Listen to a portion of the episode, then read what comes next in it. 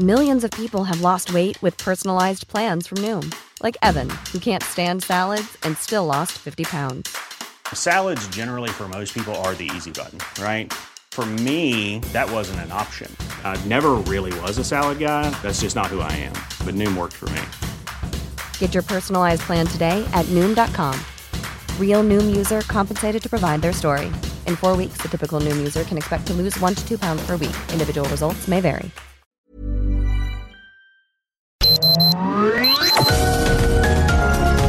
Heraldo Media Group presenta Sergio Sarmiento y Lupita Juárez. Información veraz y oportuna con un toque personal y humano. Por El Heraldo Radio, donde la H suena y ahora también se escucha.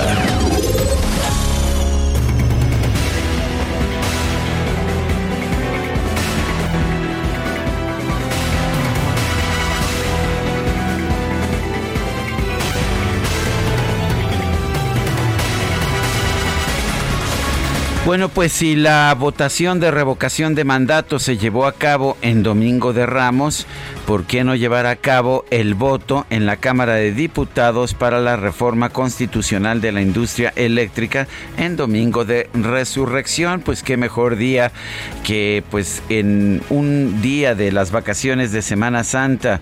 Fíjese usted que Morena y sus grupos, eh, sus partidos aliados en la Cámara de Diputados aprobaron el dictamen de la reforma eléctrica que está impulsando el gobierno del presidente Andrés Manuel López Obrador pero en lugar de votarlo el día de hoy o mañana, como se había planeado, pues se tomó la decisión de mandar el voto hasta el próximo domingo de Ramos. No hubo explicaciones por parte de la mayoría morenista sobre este tema, pero pues de inmediato surgen las especulaciones que si lo que quieren es que haya un menor número de diputados, aprovechar que algunos diputados ya tenían comprado sus boletos para irse de vacaciones, hay otros que dicen que van a hacer un último último esfuerzo para tratar de convencer a los diputados del PRI para que se unan a este dictamen.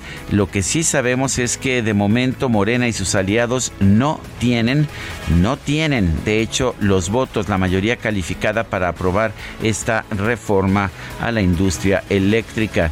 Es verdad que sí pudieron aprobarla en las comisiones, las comisiones unidas de energía y puntos constitucionales, en donde tuvieron 47 votos votos a favor y 37 en contra, pero ahí en comisiones solamente se requiere una mayoría simple para mandar esta, esta iniciativa ya al Pleno para su votación, solo que para aprobarla, aprobarla en la Cámara de Diputados se requieren dos terceras partes de los votos y sin los votos del PRI que es el partido que podría cambiar su posición, pues simple y sencillamente no hay forma de aprobar esta reforma electoral perdón, esta reforma eléctrica de la industria eléctrica. Son las 7 de la mañana con 2 minutos, 7 con 2. Hoy es martes, eh, martes 12 de abril del 2022. Yo soy Sergio Sarmiento y quiero darle a usted la más cordial bienvenida a El Heraldo Radio. Lo invito a quedarse con nosotros, aquí estará bien informado, por supuesto. También podrá pasar un rato agradable ya que pues ya nos conoce usted. Siempre hacemos un esfuerzo por darle a usted el lado amable de la noticia. Guadalupe Juárez, muy buenos días. Hola, ¿qué tal? Qué gusto saludarte, Sergio Sarmiento. Buenos días para ti, amigos. Bienvenidos a la información. Oye, pues hay explicación de por qué se va a diferir este tema de la reforma eléctrica. Así. ¿Ah, Ahí te va. A ver, a ver cómo te suena esto. Hemos sometido a consideración de la Jucopu para que los mexicanos estén empapados del nuevo decreto que incorpora la reforma a la ley de la industria eléctrica. Nos abramos un espacio para que los mexicanos lo conozcan. Esto Ah. es lo que ha detallado. Para que nos empapemos los mexicanos en esta Semana Santa. Sí, sí, sí. Ah, bueno. Como ves, esa es la explicación. Por si este ¿Ah, sí? si alguien tenía alguna duda, por si alguien decía, bueno, pero ¿por qué demonios? Si se puede votar hoy, se tiene que dejar hasta el domingo. Bueno, pues ahí está. Ahí está. Y a ver, a ver si se cansan los de los otros partidos. Ahí está, Ándale, ahí ahí, está, está, la ya estamos empapada, Ya empapados. estamos empapados. Bueno, a ver, a ver si los de los otros partidos se cansan y dicen, no, pues ya mejor nos vamos de vacaciones, ¿no? Quieren ver si por ahí les pueden ganar. Pero ya que estabas hablando del tema electoral, qué buen papel del Instituto Nacional Electoral, qué buen trabajo, como siempre, de este árbitro que el día de ayer nos dio a conocer pues ya el cómputo de los votos de la consulta de revocación de mandato en la cual la opción que siga el gobierno del presidente Andrés Manuel López Obrador registró 91.86% con 15 millones 159 mil 323 de los sufragios. Oye, pues si les fue también yo no sé por qué están tan enojados, ahí siguen haciendo cuentas y, y siguen este pues poniendo los datos de una y de otra y de otra forma en fin, que pues así estuvieron las cosas, ya concluyó el cómputo y esto es eh, interesante de cómo se dieron los resultados, de cómo se dio la votación. El INE detalló que se contabilizó una participación ciudadana de 16 millones 502 mil 636 votos, es decir, 17.77 del padrón electoral, pues lejos del 40% necesario para que este ejercicio democrático pueda ser vinculante hay que recordar que el presidente López Obrador dijo, ah, pues en esta reforma electoral, ¿qué creen? Podemos bajar el 40% eh, para que sea vinculante, lo podemos poner en un 30 y hasta en un 20%, ¿eh? Claro, para facilitar las cosas, para que se puedan revocar los mandatos de cualquier presidente en el futuro. Bueno, si no son de Morena, pues entonces desestabilizarían de esta forma, ¿no? Eh, no les gusta el presidente y pues lo podrían cambiar muy fácil.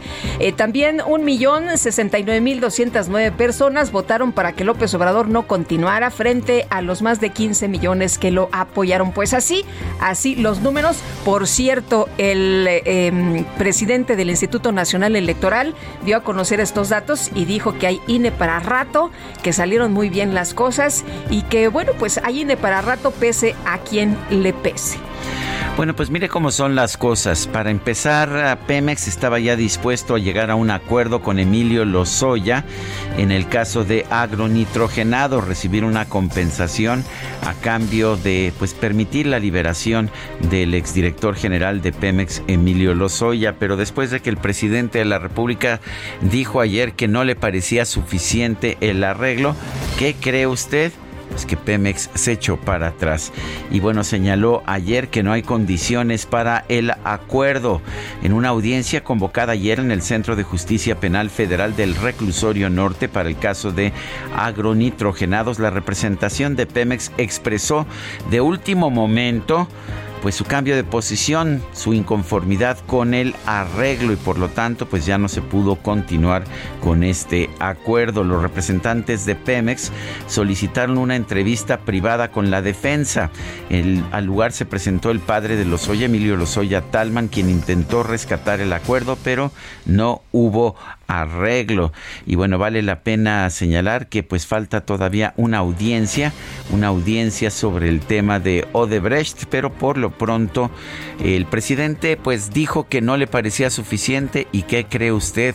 Como es muy independiente, Pemex tomó la decisión de que mejor se echaba para atrás del acuerdo que ya había eh, acordado, que ya tenía con Emilio. Que dijo que era muy poca lana, ¿no? Eso es lo que dijo el presidente y parece que cambió de opinión Pemex y decidió pues que también era muy poca lana. Son las 7 de la mañana con 8 minutos.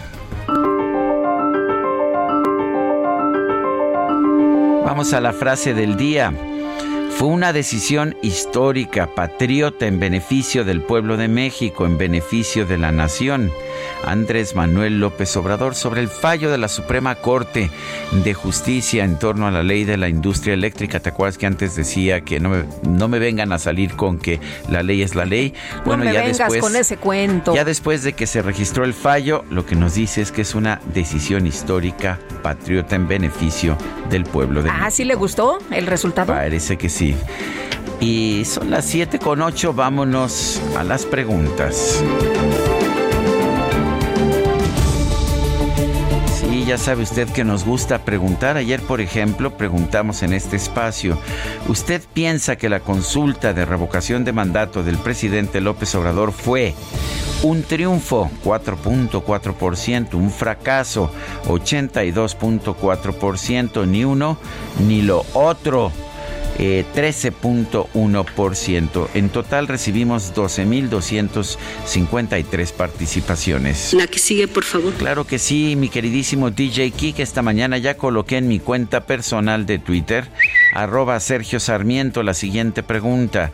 ¿Apoya usted la reforma eléctrica propuesta por el presidente López Obrador? Sí, nos dice el 4.4%, no 93.1%, no sé 2.4%. En total hemos recibido en 51 minutos 1.149 votos. Las destacadas del Heraldo de México.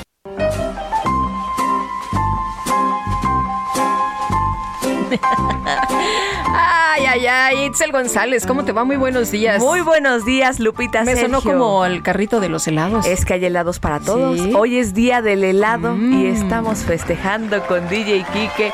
Aquí lo que importa es la efeméride y si es de Oye. comida se Yo celebra. no sé, yo no sé ahora cómo le hagan los chavitos, pero antes escuchábamos esta cancioncilla y salíamos corriendo por el helado.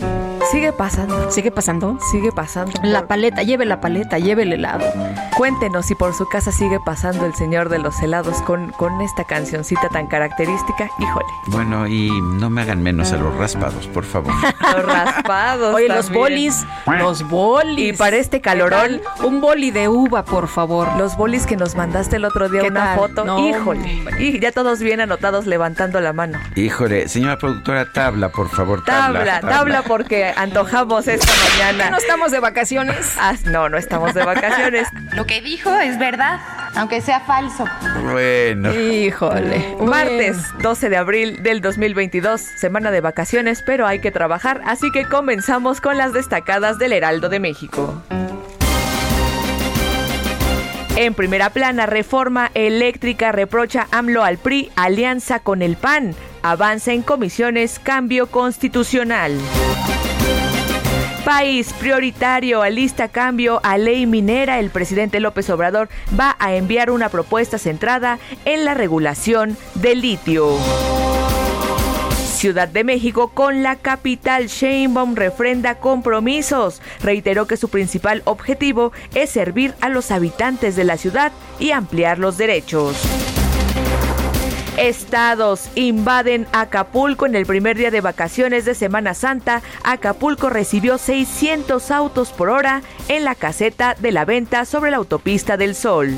Con razón, aquí en la Ciudad de México ayer estaba todo dar el tránsito. Esperemos que así se ¿Qué mantenga tal? toda la semana. Ojalá. Orbe, violencia. Estados Unidos regula las armas fantasma. Las piezas para ensamble deberán tener número de serie, informó Joe Biden. Meta, boxeo, Julio César Chávez está de vuelta. El César engalana la función especial para rendir, perdón, para rendir tributo a Nacho Beristain.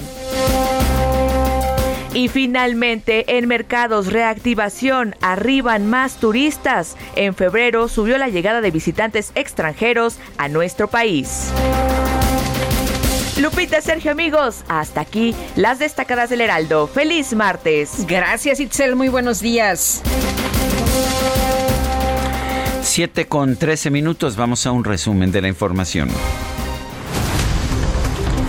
Con 47 votos a favor y 37 en contra, las Comisiones Unidas de Energía y Puntos Constitucionales de la Cámara de Diputados aprobaron el dictamen de la reforma constitucional en materia eléctrica que mandó el presidente de la República, Andrés Manuel López Obrador.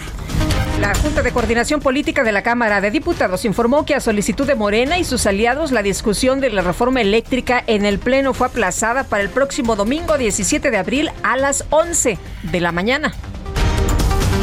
El coordinador de Morena en San Lázaro, Ignacio Mier, señaló que los coordinadores parlamentarios, claro, nada más los, los simpatizantes con el gobierno, acordaron aplazar la discusión de la reforma eléctrica para que la ciudadanía y todos los legisladores conozcan a fondo esta propuesta.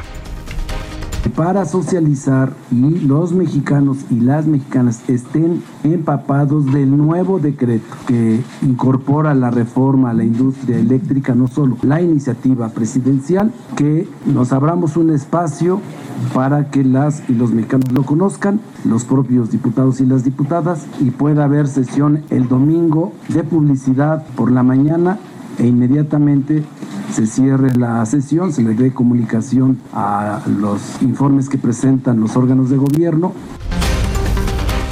En redes sociales se dio a conocer que los diputados del PAN, del PRI, del PRD se habían preparado ya para dormir en sus oficinas ahí de San Lázaro a fin de evitar que simpatizantes de Morena les impidieran acudir a la discusión de la reforma eléctrica y tras participar en la firma de un convenio de colaboración entre Telecomunicaciones de México y el Instituto para los Mexicanos en el Exterior, el canciller Marcelo Ebrard rechazó que la reforma a la ley de la industria eléctrica de 2021 vaya a generar una ola de litigios en este sector. El embajador de México en España, Quirino Ordaz, tuvo este lunes su primer día de actividades en la presentación diplomática ya en la representación diplomática de nuestro país en Madrid. El Instituto Nacional Electoral informó que ya concluyó el cómputo de actas de la consulta de revocación de mandato con una participación ciudadana de 17.7%. Se emitieron 16.501.137 votos, de los cuales 91.8% fueron a favor del presidente López Obrador, de que el presidente López Obrador se mantenga en el cargo. El consejero presidente del Instituto Nacional Electoral, Lorenzo Córdoba, consideró que la organización de la consulta de revocación de mandato fue todo un éxito una jornada de participación a todas luces exitosa. Se instalaron la totalidad de las casillas, la sociedad se apropió de la revocación de mandato, las y los ciudadanos salieron de sus casas para emitir libre e informadamente su opinión y hoy, 24 horas después de que concluyó esa fiesta cívica, el país está, sigue en paz. El consejero presidente Córdoba celebró también que el presidente López Obrador haya afirmado que está contento con los resultados de la consulta de revocación de mandato. Esta mañana escuchaba al presidente de la República en su conferencia mañanera y debo decirlo, me da mucho gusto que el presidente esté contento con los resultados. Qué bueno que se sume a esta lógica de celebración que creo que debemos y deben enorgullecernos a todos, que debemos tener y deben enorgullecernos a todas y todos los mexicanos. Bueno, también Lorenzo Córdoba señaló que las personas que no votaron en la consulta de revocación posiblemente no querían convalidar un ejercicio en el que muchos funcionarios públicos violaron las leyes. Si hubo un boicot aquí, es de quien no dio las, el dinero para que se pudieran instalar todas las casillas. Vamos a caer en la falacia desde el INE de decir que si hubiera habido más casillas habría habido más participación. Pues no, porque en donde tuvimos las casillas cerca, pues votamos quienes quisimos votar, por cierto, sí votamos. Y quienes no quisieron votar, pues no votaron. Y es un derecho que hay que respetar, ¿eh? porque a lo mejor la revocación no le interesaba a todos los ciudadanos. Bueno, pues es su derecho de participar o no participar. Lo que no se vale es decir que es culpa del INE el índice de participación. A lo muchos de los que no votaron, pues es porque no querían convalidar un ejercicio en donde una y otra vez hubo funcionarios que violaron las leyes. El gobernador de Puebla, Miguel Barbosa, calificó como extraordinaria la participación ciudadana en la consulta de revocación de mandato, a pesar de que esta no se organizó como una elección normal. Eh, ese señalamiento de la baja participación no es válido. No es válido si, vemos las características de la elección. Es una elección en la que si tú mides, quieres medir a, a un participante, en este caso el presidente de la República, pues el presidente de la República no hizo campaña, ¿verdad? O alguien lo vio en un mitin haciendo campaña, o hubo propaganda a favor de él, o hubo una operación política que pudiera darse de manera abierta, pues claro que no.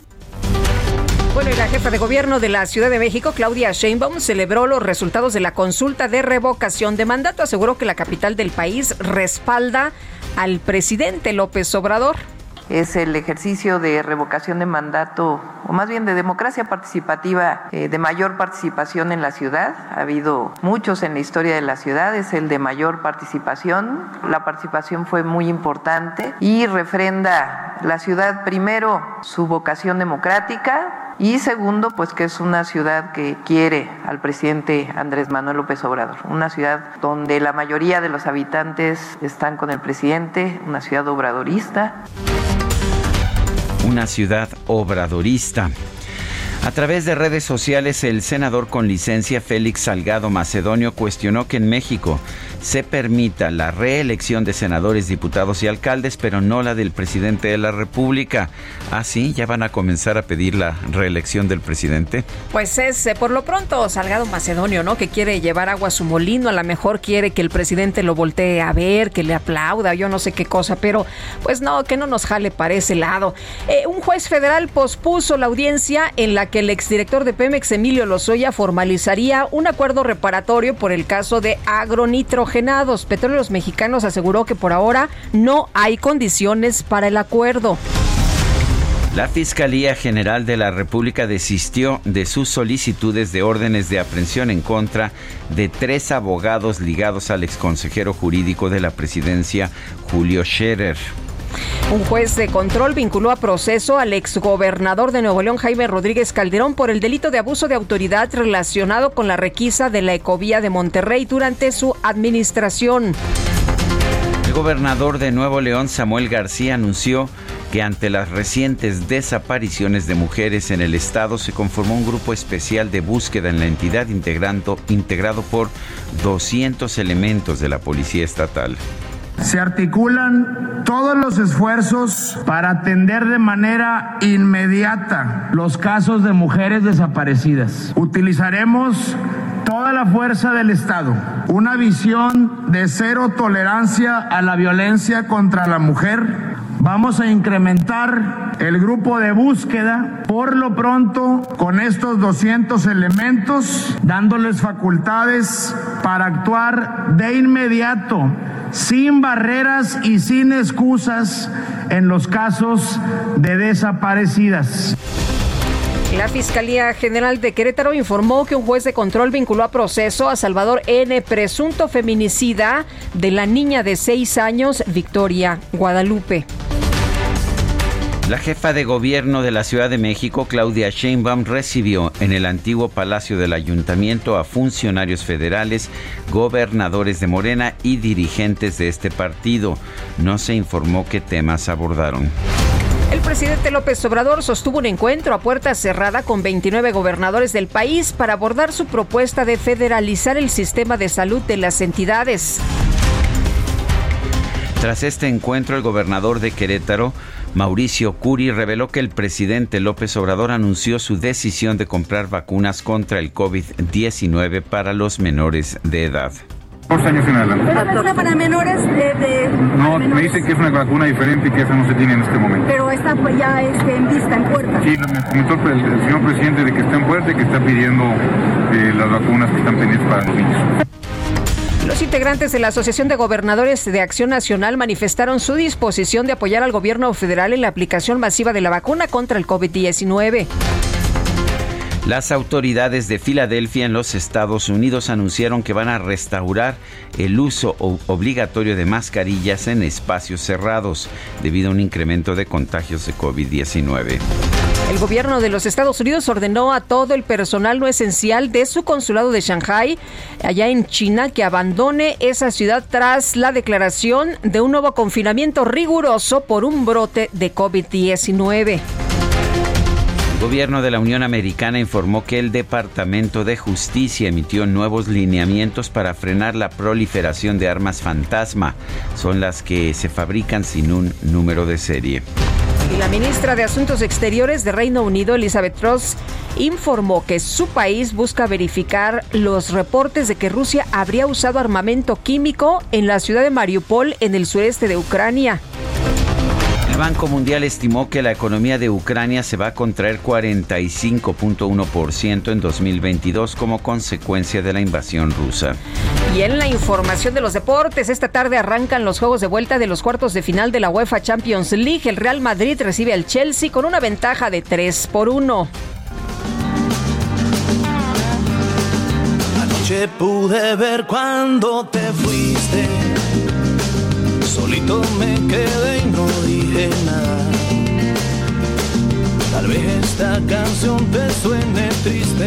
Nació en Pichucalco, allá en Chiapas, el 12 de abril de 1972. Es Rayleigh, Rayleigh Barba, un cantante que ha tenido un éxito extraordinario a lo largo de los últimos años.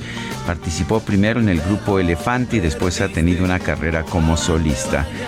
¿Te parece, Guadalupe, que empecemos con esta que se llama El Abandonado? A mí me encanta y además esa producción con Elefante, no sabes cómo me gustó exiliado de tu boca, de tus manos, de tu corazón. Son las 7 con 24, nuestro número de WhatsApp para que nos mande mensajes. 55 20 10 96 47. Regresamos. El abandonado. El doctor de los dolidos para sanar las penas que te embriagan yo siempre me las curo con tequila. Sergio Sarmiento y Lupita Juárez quieren conocer tu opinión, tus comentarios o simplemente envía un saludo para ser más cálida esta mañana. Envía tus mensajes al WhatsApp 5520 109647.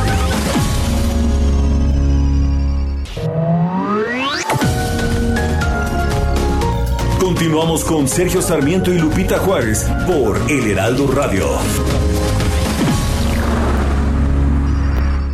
En Soriana encuentras la mayor calidad. Filete de mojarra de granja congelado a 105 pesos el kilo o pollo entero fresco a 37.90 el kilo y carne molida de res 80-20 a 86.90 el kilo. Soriana, la de todos los mexicanos. Solo 12 y 13 de abril. Aplican restricciones. Válido en Hiper y Super como cuchillo en la mantequilla. Entraste a mi vida cuando me moría, como la luna por la rendija. Así te metiste entre mis pupilas. Y así te fui queriendo a diario, sin una ley, sin un horario.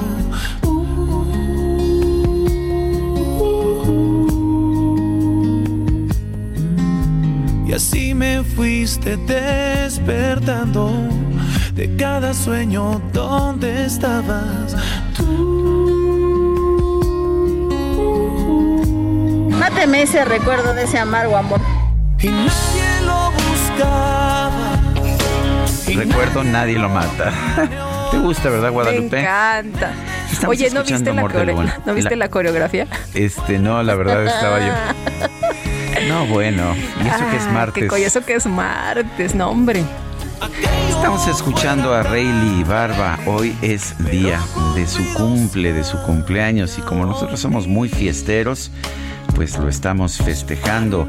Cumple 50 años, fíjate, ya llegó al tostón. ¿A poco está tan chavito? 12 de abril de 1972, si no me fallan las matemáticas, está cumpliendo el día de hoy 50 años. Ándale. se, ve, más grandecito, ¿eh? ¿eh? sí, ah, bueno. se ve este, más grandecito el rey. Bueno, es que ya sabes que se, se pela rape, ¿no? Tenemos mensajes de nuestro público. Tenemos mensajes y dice Héctor Rangel, feliz día del helado. En Tulyehualco, Xochimilco, está la Feria de la Nieve. ¡Ah, qué delicioso! ¿Vas a ir? Sí, sí voy a ir.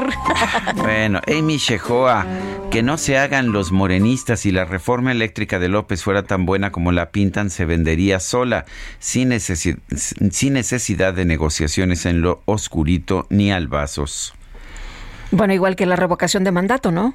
Pues no tendrían que haber hecho tanta promoción ni violar las leyes si la gente de veras hubiera estado tan interesada, si lo la gente hubiera promovido la revocación yo creo de que la violación de las leyes se hizo a propósito para que reaccionara, porque tenía que reaccionar, porque así lo determina la ley, el INE y el Tribunal Electoral, y que esto sirviera de excusa para pues exterminar al INE y al Tribunal Electoral. Pues sí, ya nos lo han advertido una y otra vez y habla el presidente de boicot, pero ya se le regresó el INE, ¿no? Le dijo el único boicot que hicieron fueron los del gobierno cuando no le dieron la lana que se necesitaba.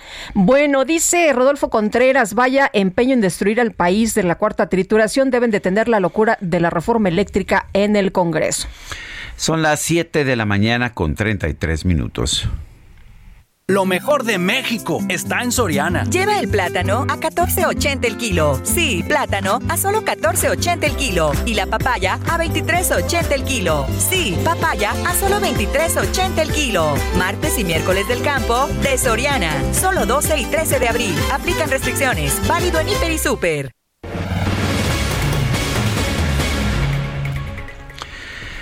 Las Comisiones Unidas de Energía y Puntos Constitucionales de la Cámara de Diputados avalaron, avalaron en lo general y en lo particular el proyecto de decreto de la reforma eléctrica. Elia Castillo, cuéntanos. Muy buenos días, Sergio Lupita, los saludo con gusto. Así es, el día de ayer, como ya se tenía previsto, bueno, en Comisiones Unidas de Puntos Constitucionales y de Energía se avaló este dictamen de reforma eléctrica que deriva de la iniciativa enviada por el presidente Andrés Manuel López Obrador con 46 votos a favor y 36 en contra. Se aprobó en lo general y en lo particular. Sin embargo, y a pesar de que Morena pues aseguró que se habían integrado las 12, los 12 puntos, las 12 propuestas de la fracción o de la Alianza Va por México que conforman PAN, PRI y PRD, eh, en este en este dictamen, bueno, pues la oposición aseguró y acusó a Morena de simuladores, aseguró que no hay, no están integradas estas propuestas eh, tal como ellos las están planteando. Un, eh, lo que sí reconocieron es que de esos 12 puntos que ellos plantearon, recordemos que la semana pasada, pasada presentaron pues su propuesta alterna de reforma eléctrica y la desarrollaron en 12 puntos, aseguraron que únicamente eh, se cumple con uno que es el derecho humano a la electricidad y es el único que, que ven reflejado en este dictamen que se aprobó el día de ayer con todos los votos de la oposición en contra. Y pues Lupita Sergio, luego de que se esperaba que justamente el día de hoy iniciara el debate, la discusión en el pleno de este dictamen de última hora a las ocho y media de la, de la noche de ayer, eh, Morena, la fracción parlamentaria de Morena, anunció que se había postergado, que se había pospuesto esta discusión para el próximo domingo. Previo a ello, les cuento, los diputados del PAN, del PRI, del PRD ya habían llegado a San Lázaro con maletas, con cobijas, con sleeping y hasta con petates para poder instalarse en, en sus oficinas a fin de garantizar que eh, iban a estar presentes en la sesión que se tenía previsto prevista el día de hoy porque porque hubo una convocatoria por parte eh, del Frente Nacional en Defensa de la Reforma Eléctrica que pues eh, promueven eh, dirigencias afines a Morena. Habían convocado a una movilización muy temprano el día de hoy y un mitin, un plantón afuera de la Cámara de Diputados.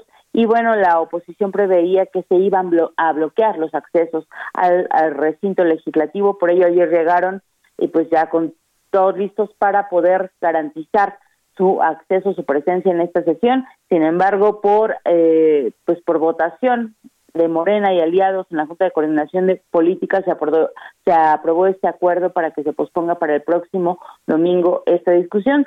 Se eh, plantea que a las 10 de la mañana inicie una sesión para dar declaratoria al dictamen, se cierre e inmediatamente a las 11 inicie una nueva sesión para poder arrancar con la discusión de este dictamen. Así que, bueno, pues la, la intención de Morena es, eh, así lo dijo ayer el coordinador parlamentario de Morena, pues dar tiempo para la reflexión a los diputados que pueden conocer el dictamen. Sin embargo, bueno, pues la oposición señala que buscan, eh, buscan todavía, eh, pues intentar eh, el, o lograr estos 57 votos de la oposición para aprobar la reforma eh, del presidente Andrés Manuel López Obrador. La oposición ya advirtió PAN, PRI, PRD ayer también en conferencia de prensa que haga lo que haga Morena y haga, este, practique las, los actos dilatorios que guste, pues no van a aprobar esta reforma ni hoy, ni el domingo, ni nunca. Eso fue lo que señaló, señalaron los coordinadores del PAN, Jorge Romero, del PRI, eh, Rubén Moreira y del PRD, Luis Espinosa Este es el reporte que les tengo. Elia Castillo, muchas gracias. Muy buen día. Buenos días y bueno, vámonos ahora con Israel Lorenzana que anda por ahí en el Zócalo. Israel, ¿qué tal? Muy buenos días. Sergio, Lupita, muchísimas gracias, un gusto saludarles.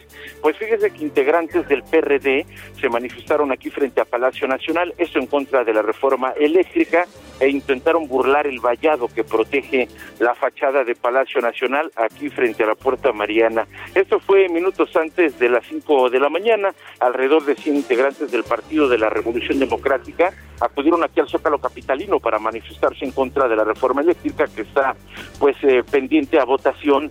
En este grupo, acompañado de varios vehículos y equipo de sonido, iniciaron esta protesta frente a la puerta principal y bueno, pues utilizando como fondo el balcón central de este recinto y apoyados con un proyector mostraron una imagen en la que a la letra se leía reforma eléctrica de Morena. La protesta pues subió de nivel cuando una veintena de jóvenes decidieron brincar las vallas que protegen la fachada y bueno pues con cal pintaron un mensaje frente a la puerta central de Palacio Nacional solicitando energías limpias. Ya para estos momentos Sergio Lupita se han retirado, la circulación ha sido restablecida en el circuito Plaza de la Constitución, aún así hay que recomendar a nuestros amigos que vienen a través de 20 de noviembre manejar con mucha precaución. Sergio Lupita la información que les tengo. Israel, muchas gracias. Buenos días.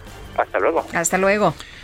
Son las 7 de la mañana con 40 minutos y bueno, pues ya sabemos, ya se lo hemos señalado, con 47 votos a favor y 37 en contra se aprobó en comisiones, en las Comisiones Unidas de Energía y Puntos Constitucionales de la Cámara de Diputados, el dictamen de la iniciativa de reforma constitucional en materia de electricidad. Genoveva Huerta es diputada por el PAN, integrante de la Comisión de Energía en la Cámara de Diputados. Al parecer se nos cortó, se nos cortó la, comunicación. comunicación. Pero bueno, interesante esto que han dicho, cerraron, eh, cerraron ya filas los eh, partidos de oposición y han estado señalando que no va a pasar esta reforma planteada por el presidente de la República, aunque pues se han acusado estas acciones dilatorias, lo que nos dicen es que pues no no va a pasar. Ya está, ya está en la línea telefónica Genoveva Huerta. Terminar así. Genoveva Huerta, ¿cómo está, diputada? Cuéntenos, ¿qué piensa usted de que se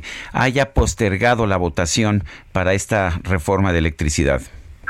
Pues antes que nada, muy buenos días. Buenos días. Por supuesto, Lupita, muy buenos días y que pues bueno, nos queda muy claro que saben que no tienen los votos en el pleno, no tienen los, no les alcanza la mayoría que necesitaban para para aprobar esta reforma y lo que hicieron fue aplazarlo. Yo estoy segura que ahorita, como vulgarmente se dice, andan de compras los el partido oficialista de compras y amenazando, ¿eh? Sé que a varios ya los han amenazado a cambio de su voto. ¿Los están maiciando? ¿Les, ¿Les están ofreciendo dinero? ¿Tiene usted información? Cuéntenos.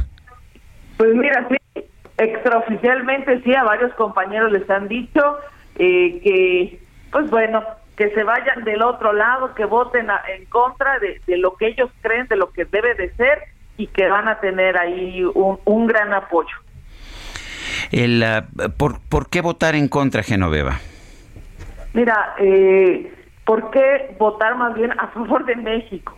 Eh, nos queda muy claro esta iniciativa que ellos propusieron o que bueno que el presidente propuso para el de octubre es regresar al, al, pues, al combustóleo, regresar a esas energías que realmente lo único que hacen es perjudicar el medio ambiente.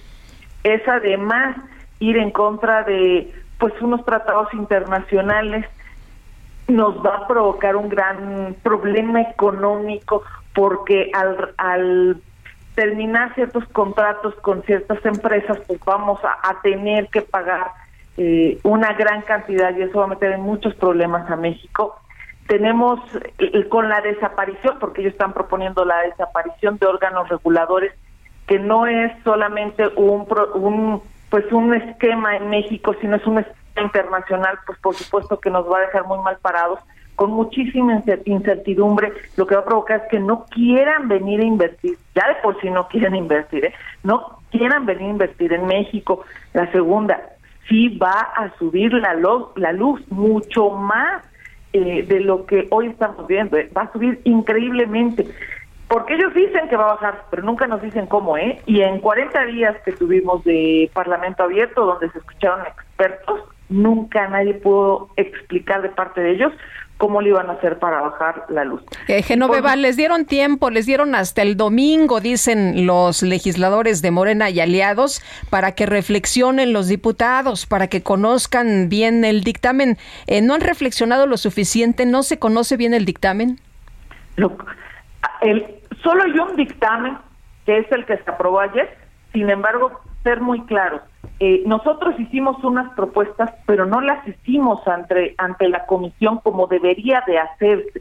Lo que hicimos, o sea, para poder sacar otro dictamen. Lo que se hizo por parte de nuestra bancada y por parte de la, de la coalición fue a la opinión pública de cómo tenía que ser eh, pues el tema de la transición energética, cómo se tenía, cuál es nuestro concepto de cómo tendría que ser la CFE ¿Esto qué quiere decir? Que si ellos quisieran sacar un nuevo dictamen, tendrían, por supuesto, que aplazarlo, pero mucho más y hacer todo el, el proceso eh, como debe de ser en temas parlamentarios. Sin embargo, no lo hicieron y lo que quisieron fue comprar tiempo. ¿eh? Y posiblemente tampoco haya discusión el domingo. Nosotros creemos que van a aplazarlo todavía más, porque además habíamos quedado en la FUCOPO, nuestro coordinador, los que todos, todos los coordinadores ya habían quedado que iba a ser hoy. Entonces, no tienen palabra, nos queda claro que no hacen las cosas como deben de ser y posiblemente tampoco sea el domingo. Sin embargo, aquí estamos en la Ciudad de México, tus servidores de Puebla, y aquí estamos los 113 diputados del PAN, eh, listos para en el momento que digan, ya sea el, el domingo, ya sea el lunes, ya sea el martes, estamos puestos y dispuestos a defender a México. Yo quiero agradecerle, diputada Genoveva Huerta del Partido Acción Nacional, el haber conversado con nosotros. Muchísimas gracias, Sergio, y por supuesto, Lupita. Hasta luego, Genoveva. Qué gusto saludarte. Buenos días. Y la Junta de Coordinación Política de la Cámara de Diputados, pues ya escuchó usted, acordó aplazar esta discusión y votarla el próximo domingo 17 de abril. Sergio Gutiérrez Luna, diputado por Morena, presidente de la mesa directiva en la Cámara de Diputados. Como siempre, gracias por platicar con nosotros. ¿Por qué dar más tiempo? ¿Es una práctica dilatoria, como señalan los partidos de oposición? Hola, buen día. ¿Cómo estás? Buenos días. No, para nada. Lo que pasa es que han sucedido cosas novedosas que es necesario de alguna manera socializar con la ciudadanía y con sectores involucrados en el tema. Es una reforma de la mayor relevancia. Y han sucedido dos cosas novedosas. Primero, que de última hora la alianza va por México, el PAN, el PRI y el PRD presentó una propuesta de 12 puntos. Tuvimos muchos meses y al final, unos días antes de que se dictamina, presentan 12 puntos. La coalición nuestra, Morena, PT y Verde, dice, vamos con nueve de los 12 puntos y los otros tres puntos quedaron atendidos por la resolución de la Suprema Corte. Como les regresamos el tema, ellos, no obstante que habían hecho esa propuesta y que nosotros coincidimos con ella, dicen no. Pero viene la resolución de la Suprema Corte, donde se resuelven asuntos de la mayor relevancia como el tema del despacho eléctrico, por ejemplo ya van a poder entrar directamente las plantas de la CFE, digamos, las hidroeléctricas, por ejemplo, que es energía limpia. Ojo, es importante ese dato. Ante esos hechos novedosos de los últimos cuatro o cinco días, lo que nosotros proponemos, propusimos, y, así se votó ayer, es abrir un espacio para comunicar esto a la ciudadanía con algunos actores, decía ayer el, el diputado Nacho Mier, que estaría hablando con, con empresarios del sector para comentarles estas novedades, y a partir de ese espacio, pues ya, que toda la información de la ciudadanía, la que tenemos los propios diputados, podamos ir ya a un debate donde cada quien asuma con plenitud de responsabilidad su voto y que la ciudadanía evalúe, valore y tenga dimensión de lo que va a votar cada diputado. Si están a favor de que bajen los precios de la luz o si están a favor de algo que ya además quedó sin materia, que es defender a las empresas, porque ya la Suprema Corte ya dijo que el despacho lo va a dirigir eh, eh, digamos, ya no en el orden que estaba antes, pudiendo entrar las plantas de CFE que antes estaban marginadas. En la, ¿por, ¿por, qué hacer la votación en domingo de en, en, domingo de Semana Santa, en domingo de Resurrección? Bueno, pues cualquier día es hábil, es viable, máximo en un tema de esta relevancia. Eh, ¿Están Hemos pensando que a lo mejor los muchos diputados de oposición se pueden ir de vacaciones? Pues no, la verdad es que yo no es esa la lógica o la dinámica, no creo que alguien esté pensando en vacaciones cuando tenemos una altísima responsabilidad y me refiero a todos los partidos. Eh, no es esa la idea. Eh, Sergio, eh, ¿creen ustedes que sí van a juntar los votos para que se apruebe esta reforma? Nosotros estamos convencidos de que habrá diputados que tendrán conciencia de ya la nueva dimensión que ha tomado esta reforma social y que tengan la eh, convicción democrática de responder a sus electores y al pueblo. Nosotros así lo consideramos, es por ello estamos abriendo este espacio para que haya suficiente información de lo que ha pasado en estos últimos días y que no se distorsione eh, el mensaje en el sentido, por ejemplo, con mentiras que hemos escuchado de que nosotros pretendemos energías sucias, totalmente falso, que eh, se pretende perjudicar a las empresas, totalmente falso.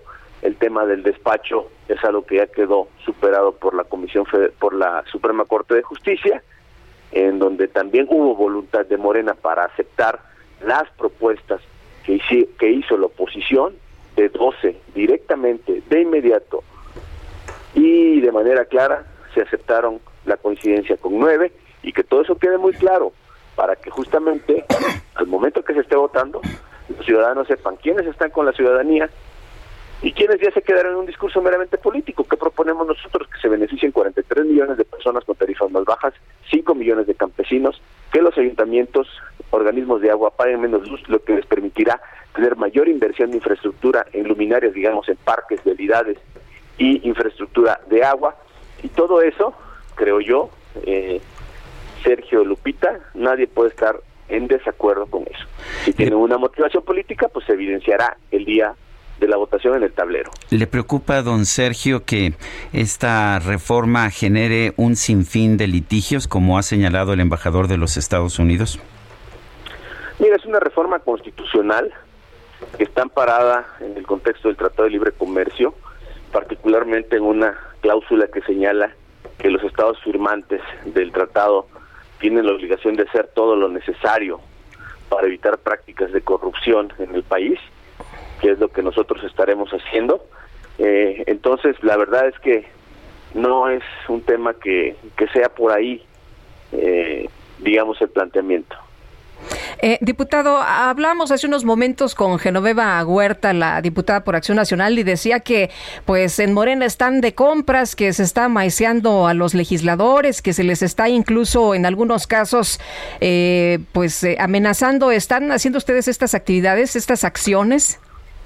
No, mira, lamentable que diga eso cuando, bueno, pues todos sabemos la cultura de los moches del Partido Acción Nacional. Yo creo que no es momento de rebajar el debate a ese nivel. Hablemos de las propuestas, hablemos de las contrapropuestas, hablemos de las coincidencias, hablemos de la sentencia de la Suprema Corte. Eso es lo que le interesa a la ciudadanía.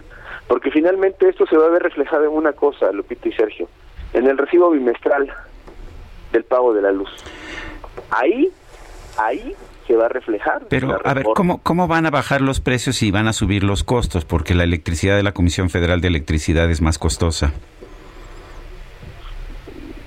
La verdad es que las hidroeléctricas existen, son 60 hidroeléctricas. Las hidroeléctricas son una parte, son una parte nada más de todo. Estamos hablando de que el 54% del mercado va a ser de la Comisión Federal de Electricidad. Esto obliga a poner en acción las, las plantas de, de combustóleo y las plantas de carbón también, no nada más las hidroeléctricas. No, no, no, no, no. El mercado, la, la, la capacidad de la Comisión Federal de Electricidad da para más del 80% de la necesidad del país lo que se va a hacer va a ser invertir ese dinero que se tenga en eh, la rehabilitación de hidroeléctricas que no están funcionando a su capacidad. a su total capacidad se necesitan o rehabilitar turbinas o adquirir turbinas en muchas hidroeléctricas y esa es la apuesta fundamental. Se está construyendo un parque fotovoltaico, el octavo más grande del mundo, el primero más grande de Latinoamérica, en Sonora. Y en esa ruta la CFE tiene capacidad para satisfacer lo que en la propuesta se está mencionando. Si no se hiciera la reforma, conforme a lo que resolvió la Suprema Corte, en realidad la CFE en un mercado abierto y libre tendría la posibilidad de eh, poder acceder a todavía una participación mayor a la que proponemos en la reforma, porque la limitante que estaba antes era la limitante del despacho, donde se dejaba fuera las hidroeléctricas. Es difícil competir con las hidroeléctricas. Muy bien, pues diputado, como siempre, agradecemos que pueda platicar con nosotros. Muy buenos días. Muchas gracias. Saludos, saludos, hasta luego. Pues estaremos muy atentos. En el PAN dicen que probablemente ni este domingo se vote, pero pues que ellos van a estar ahí muy pendientes el día que sea para participar de este debate y ellos dicen, reiteran, insisten que no va a pasar la reforma. Son las 7 de la mañana con 54 minutos. Nos gustaría conocer su opinión, su punto de vista. ¿Por qué no nos manda un mensaje de WhatsApp al 55 2010 96 647. Puede ser de texto o de voz. Nosotros regresamos en un momento más.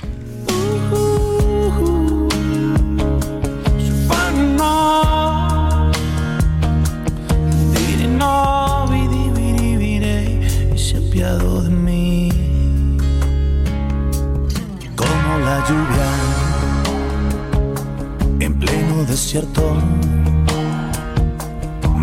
mojaste de. Sergio Sarmiento y Lupita Juárez quieren conocer tu opinión, tus comentarios o simplemente envía un saludo para ser más cálida esta mañana. Envía tus mensajes al WhatsApp 5520 109647.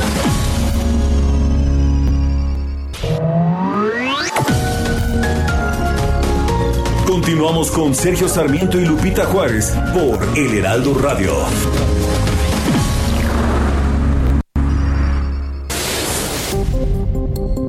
El Día Internacional de los Niños de la Calle se celebra el 12 de abril de cada año desde el 2011, como una manera de denunciar la situación de calle que enfrentan millones de niños en todo el mundo y donde se vulneran sus derechos educativos, económicos, sociales y familiares.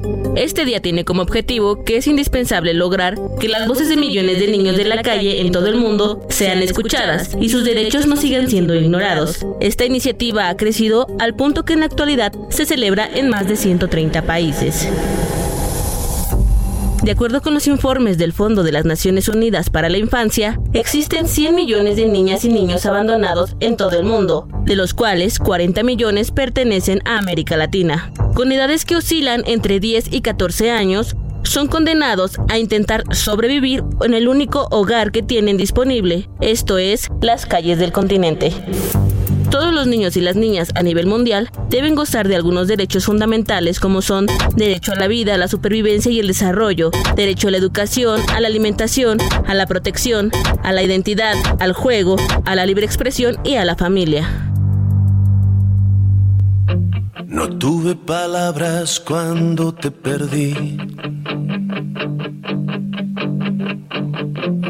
La luna discreta guardaba silencio. Abrí las ventanas, no estabas ahí. Demasiado tarde mi arrepentimiento. No sé dónde estás, pero sigues aquí.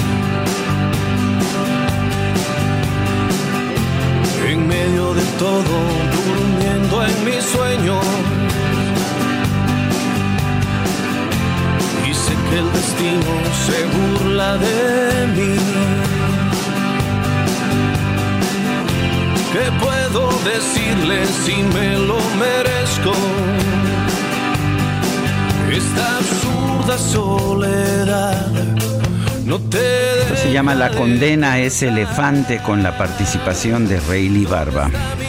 Estamos festejando los 50 años de este compositor y cantante chiapaneco. ¿Dónde están los besos que nunca te di? mensajes de nuestro público. Nos dice Catalina Rosel, buenos días. ¿En qué ciudad vivirá Claudia Sheinbaum? Que dice morenista a esta ciudad. Les recomiendo el alajero de Marta Naya el día de hoy en el periódico El Heraldo. Eh, se titula su columna Con los puros no les alcanzó. Ante la debilidad de los puros, la jefa de gobierno Claudia Sheinbaum recibió la orden de abrirse a otros grupos y organizaciones, a expriistas y experredistas. Incluso está realmente muy, muy interesante esta columna, muy buena, se la recomiendo, es de Marta Naya en su alajero hoy de El Heraldo. Una persona que me pide no dar a conocer su nombre nos dice sobre la entrevista que tuvimos con Sergio Gutiérrez Luna, la tarifa eléctrica de los hogares, el suministro básico, está indexado al índice nacional de precios al consumidor por decreto de AMLO en 2018. La iniciativa de reforma no ayuda a bajar las tarifas. Si suben, será por decreto o por orden del Ejecutivo como la gasolina, ¿no? Que ya sabes que pues eh, si tiene subsidio, pues nos sale un poco más varas. Eh, buenos días, dice otra persona, Sergio Lupita, en el CIDE hubo votación para remover a su director Romero Tellaeche, votó el 42% y ganó el que se fuera el 94%, el 94%, pero el sujeto sigue en el puesto. Un fuerte abrazo. Es que la revocación no se aplica en el CIDE, parece, ¿verdad?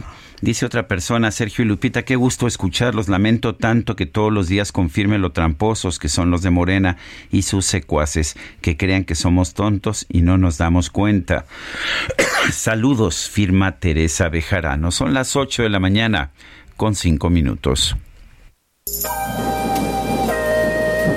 El pronóstico del tiempo. Sergio Sarmiento y Lupita Juárez. Elizabeth Ramos, meteoróloga del Servicio Meteorológico Nacional de la Conagua. Buenos días, adelante. Gracias, Sergio. Igualmente, muy buenos días a ti, a Lupita, al amable auditorio. Pues, Sergio, este día el Frente Frío número 42 y una vaguada polar provocarán descenso de temperatura y fuertes rachas de viento con posibles tolvaneras sobre entidades del noroeste y norte del territorio nacional. Por otro lado, una línea seca, un canal de baja presión y el ingreso de humedad de ambos litorales van a originar chubascos vespertinos acompañados de tormentas eléctricas, posible caída de granizo y posible formación de torbellinos en zonas de Nuevo León, Tamaulipas, San Luis Potosí, Hidalgo y Puebla. Mucha atención en estas entidades. Asimismo, se prevén lluvias dispersas con actividad eléctrica sobre estados del occidente, centro y oriente del país. Finalmente, les comento que en la Ciudad de México se pronostica cielo parcialmente nublado durante la mañana y por la tarde cielo nublado con probabilidad de lluvias aisladas acompañadas de descargas eléctricas. Las máximas van a alcanzar los 26 a 28 grados Celsius con un ambiente cálido y por la noche las temperaturas oscilarán entre 18 y 20 grados con ambiente fresco. Este es el reporte. Regresamos contigo, Sergio. Gracias, Elizabeth. Buenos días.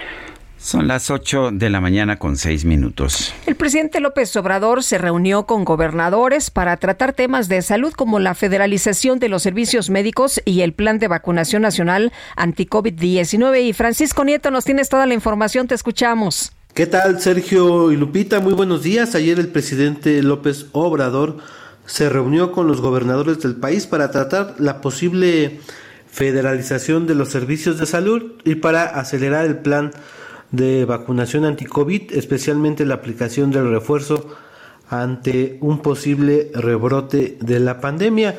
A mediodía, 29 gobernadores del país llegaron a Palacio Nacional, donde escucharon las exposiciones del mandatario y del Gabinete de Salud respecto a la necesidad de avanzar en este plan de federalizar la salud de manera voluntaria, es decir, eh, buscar transferir de los estados a la federación a través del modelo Bienestar todos los servicios de salud, incluida la nómina, la infraestructura y el abasto de medicamentos, incluyendo a toda la población que no cuenta con servicio médico gratuito. Eh, ahí los gobernadores eh, manifestaron, la mayoría, los de Morena, especialmente su deseo de adherirse a este programa, pero los gobernadores del PAN principalmente eh, pidieron tiempo para analizar esta idea de federalizar los servicios de salud. Al salir, por ejemplo, la gobernadora de Chihuahua, Maru Campos, explicó que en el caso de su estado se está analizando este tema, no es fácil, dijo, pero que se, se dará una respuesta en los próximos días. Fue el caso, por ejemplo, de eh, San Luis Potosí, de Ricardo Gallardo, el gobernador del Verde Ecologista, que salió de esta mañanera anunciando que él sí, la, el Estado se incorpora a este eh, programa, a este nuevo modelo. Lo mismo el gobernador de eh, Oaxaca y bueno también ahí se les, se les informó que ya se están comprando las vacunas para menores de 14 años. Estas vacunas apenas están eh, pidiendo, ya se, ya se hizo un anticipo y pronto el gobierno federal estará dando más información sobre este tema. Pues esto es parte de lo que ocurrió el día de ayer en Palacio Nacional. Muy bien, gracias Francisco Nieto, buenos días. Bueno, y sobre este tema de la federalización de los servicios médicos vamos a conversar con Mauricio Curi, gobernador del estado de Querétaro. Mauricio, buenos días, gracias por tomar nuestra llamada. Eh, eh, exactamente qué dijo el presidente, cómo viste las propuestas que están surgiendo de Palacio Nacional en materia de salud. Muchas gracias, muy buenos días, Guadalupe, muy buenos días. ¿Qué tal? Buenos pues días. Francamente, lo que vimos es que eh, se quiere centralizar todo el sistema de salud lo que yo creo que tenemos que hacer como, como Querétaro es ver cómo se van dando en los demás estados, ver si está dando resultados. Yo, por supuesto que si es un mejor servicio para las y los queretanos, por supuesto que estaríamos de acuerdo. Pero en este momento yo quisiera esperarme para ver qué es lo que están haciendo los demás estados, cómo está funcionando y a partir de ahí tomar una decisión. La segunda parte fue que ayudáramos, lo cual se me hace una gran idea, yo creo que se debió haber hecho desde antes para poder vacunar a, cada quien en nuestros estados y que los estados sean parte de la responsabilidad para poder vacunar. Se les dio una meta a cada uno de los estados, por ejemplo a Querétaro nos van a dar 60 mil eh, vacunas más, más aparte de las 75 mil que ya tenemos, y cada estado, por ejemplo, dependiendo del tamaño, por ejemplo, el Estado de México eran 500 mil, la Ciudad de México eran cerca de 350 mil, por ahí andaban, y así respectivamente en cada estado. Y la que me dio mucho gusto también, el señor presidente también ya va, ya dieron el anticipo, se decía ayer que eran 78 millones de dólares para apoyar a, buscar las vacunas para los menores de 14 años, porque no pueden ser las mismas, porque tienen que ser diferentes, me imagino, que la dosis, y están buscando ya las vacunas para menores de 14 años, lo cual pues nos ayuda mucho, porque si puede llegar otra cepa eh, del, del COVID, pues ya estemos mucho mejor preparados. Vimos cómo por ejemplo, en Querétaro el 100% de, de, los mayores de 18 años están ya vacunados con, eh, con, la, con la vacuna contra el COVID de la, de la primera dosis. Eh, Mauricio, la vacuna, desde el primer momento la propuesta era que les permitieran a los estados de la República eh, realizarlos por su cuenta, ¿no? Para que fuera mucho más fácil, mucho más ágil. ¿Cómo ves esto? Eh, ¿Estamos a buen tiempo de, de que se lleve a cabo? Sí, lo que nosotros pedíamos era inclusive que nos dejaran comprarla. Sí. Pero eh, se centralizó y ahorita lo que sí vemos es mucha voluntad para poderlo abrir a los estados para que, que cada estado pueda con este nuevo objetivo que nos pusimos poderla poner antes del 30 de abril. Eh, en términos generales, hemos visto un deterioro en los servicios de salud de, la República a lo largo de los últimos tiempos. Vimos que se eliminó el Seguro Popular, se reemplazó por el INSABI, ahora decidieron que no es el INSABI, que es el IMSS Bienestar. Eh, ¿Cómo estás viendo tú la situación de, salud pública allá en el estado de Querétaro? ¿Qué habría que hacer? ¿Cuál sería tu recomendación? Nuestra mayor preocupación o nuestro mayor reto en Querétaro es el tema de las medicinas tenemos una gran cantidad de, falta de medicinas, eh, por eso nosotros como Querétaro hemos metido recursos para poder tener las medicinas que se necesitan, inclusive medicinas oncológicas. Nosotros estamos arriba del 80% en cobertura, que aún así se me hace poco porque tenemos que estar en, la, niveles del 95-97%. Hay estados que lo manejan muy bien, por ejemplo, el estado de Guanajuato tiene un gran sistema de salud, tiene el 97% de cobertura de medicinas, la verdad es que tiene un gran sistema de salud y le estamos pidiendo ayuda para poder pasarnos información y poder hacer lo que están haciendo en Guanajuato también aquí en Querétaro. Eh, Mauricio, ¿cómo está la situación por el COVID allí en el estado? Bastante bien, está muy bien controlado. Es, un, siempre he dicho que es un tema técnico, que no es un tema político. Por eso nosotros le hemos hecho caso a un comité técnico que se hizo en tema del COVID. Ya estamos cada vez más relajados, seguimos con los tapabocas en lugares cerrados, pero esto hay que esto hay que entender que no se ha terminado. Por eso celebro mucho que nos hayan permitido que también los estados estén poniendo las vacunas, que nos tengan unas vacunas a los estados para poderla hacerlo de forma directa. A los chavitos, ¿cuándo los estarían vacunando? De acuerdo con la información que se dio a conocer, menores 14, de 14 años, ¿verdad? La, sí, la verdad es que no nos dieron fecha, solamente nos dijeron que ya habían ya estaban comprando las vacunas, que ya habían dado un anticipo y estamos en espera que ya las tengan para podernos las pasar. Lo que sí es una gran noticia es que lo podemos hacer en conjunto y que no sea un tema eh, este, pues solamente los de los, los de y bienestar o solamente el y creo que eso nos ayuda mucho para poder inmunizar a toda la población.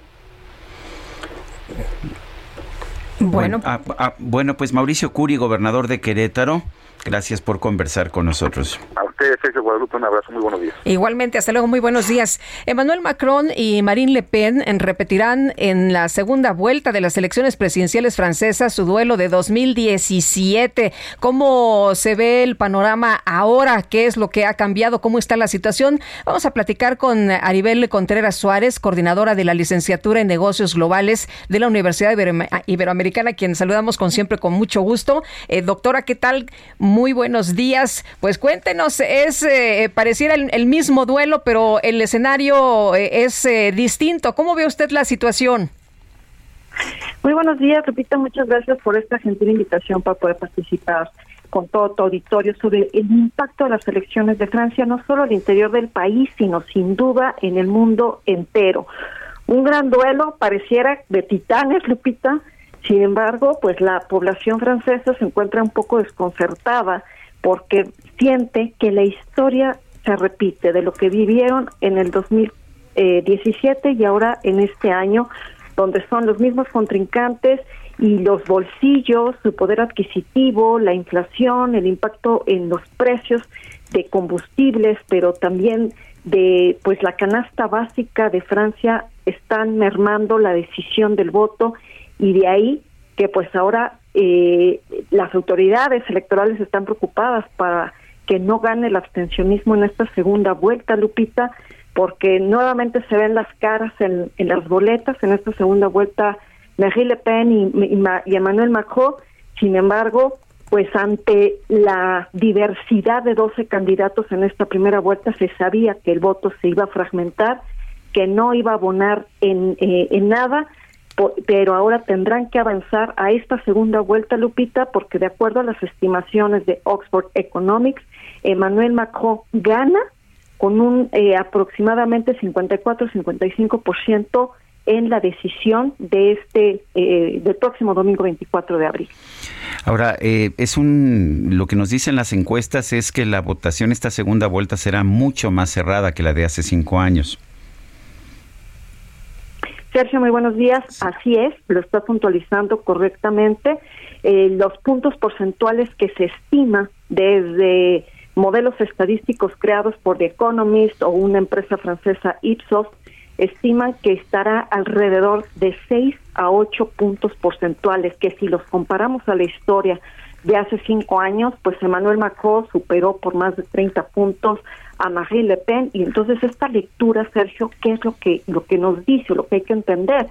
Que entonces, por un lado, Marie Le Pen se ha mesurado mucho en esta visión ultraderechista, es decir, eh, es escéptica de la Unión Europea, anunció que si ella ganara se saldría la eh, Francia de la OTAN, eh, su alineación y su simpatía hacia Putin también ha tenido que mesurarla y se ha enfocado mucho, Sergio, fíjense qué interesante, Lupita, que eh, las preferencias en la decisión del ciudadano francés es que lo que más les preocupa es el poder adquisitivo y la seguridad social.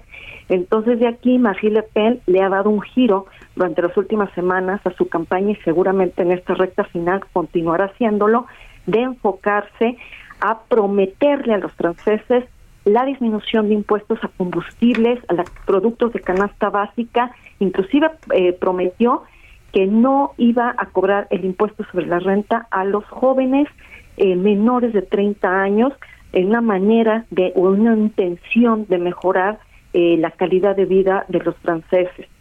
Por el otro lado vemos a un Emmanuel Macron que ya sufrió las las situaciones tan complicadas con respecto a los chalecos amarillos, pero también eh, en el manejo de la pandemia y ahora ante un manejo de una guerra en Ucrania estaremos viendo que eh, eh, pues los próximos cinco años, si efectivamente es Emmanuel Macron quien repite eh, este mandato, pues no será una Francia fácil, ¿no? No solamente por el tema de la guerra, sino por la agenda doméstica y la agenda regional que tendrá que seguir continuando con este liderazgo al interior de la Unión Europea, pero también de toda la región del continente europeo. Doctora, ¿por qué, por qué eh, se ha hecho como eh, un tema de, mucha popularidad el votar ahora por los conservadores? ¿Qué ve la gente en los conservadores? ¿Cómo, cómo ve la, situación sobre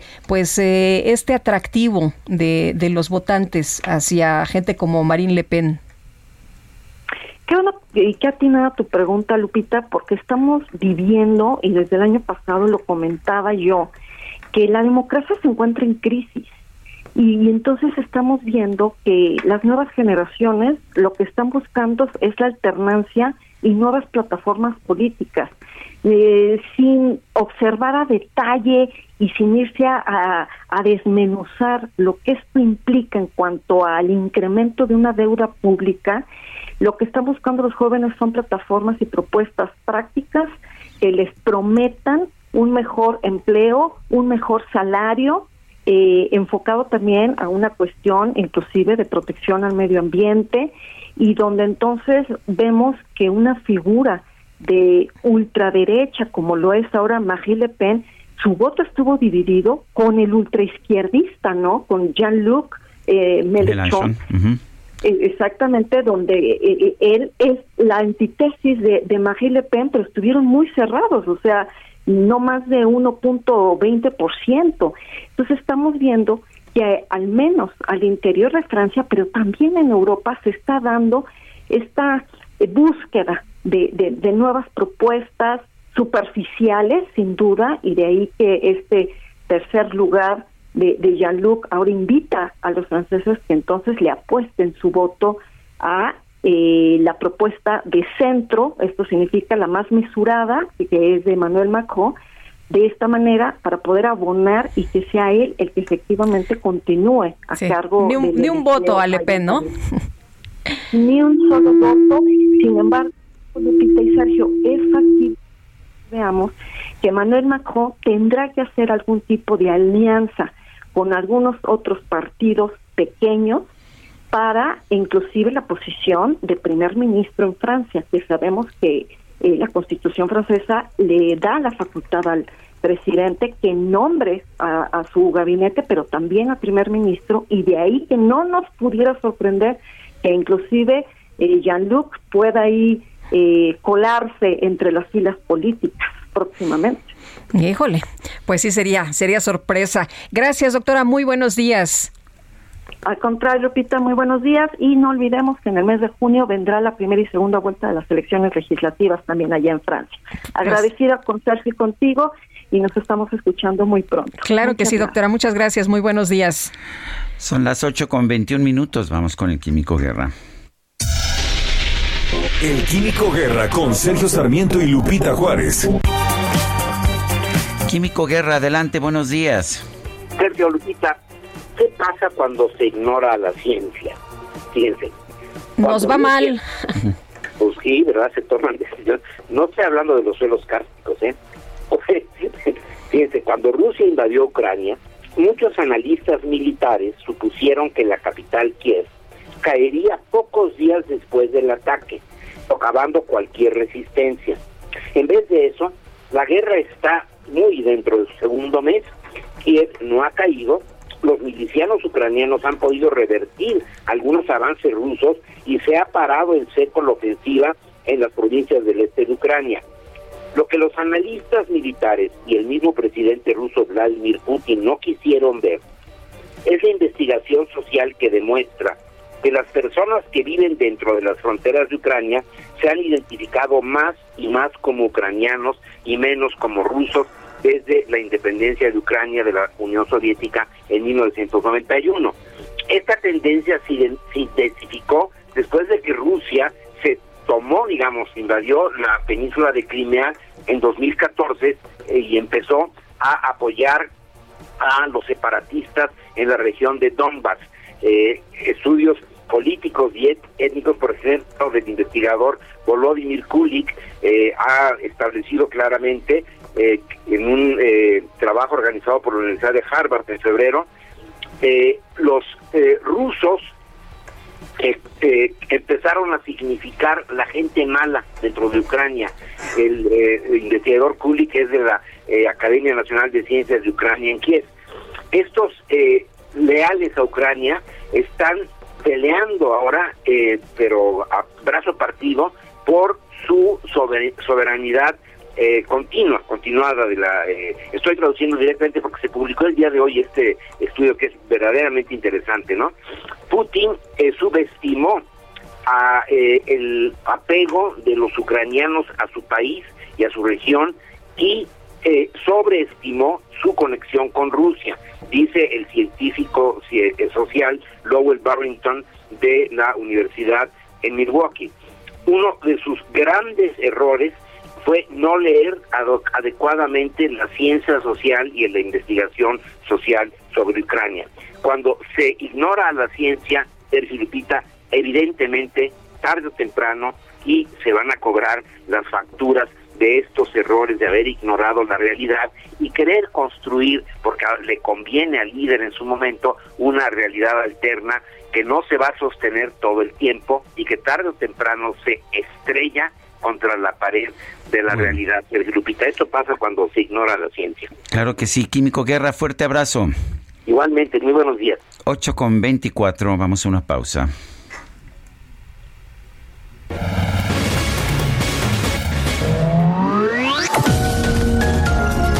Sergio Sarmiento y Lupita Juárez quieren conocer tu opinión, tus comentarios o simplemente envía un saludo para ser más cálida esta mañana. Envía tus mensajes al WhatsApp 5520 109647.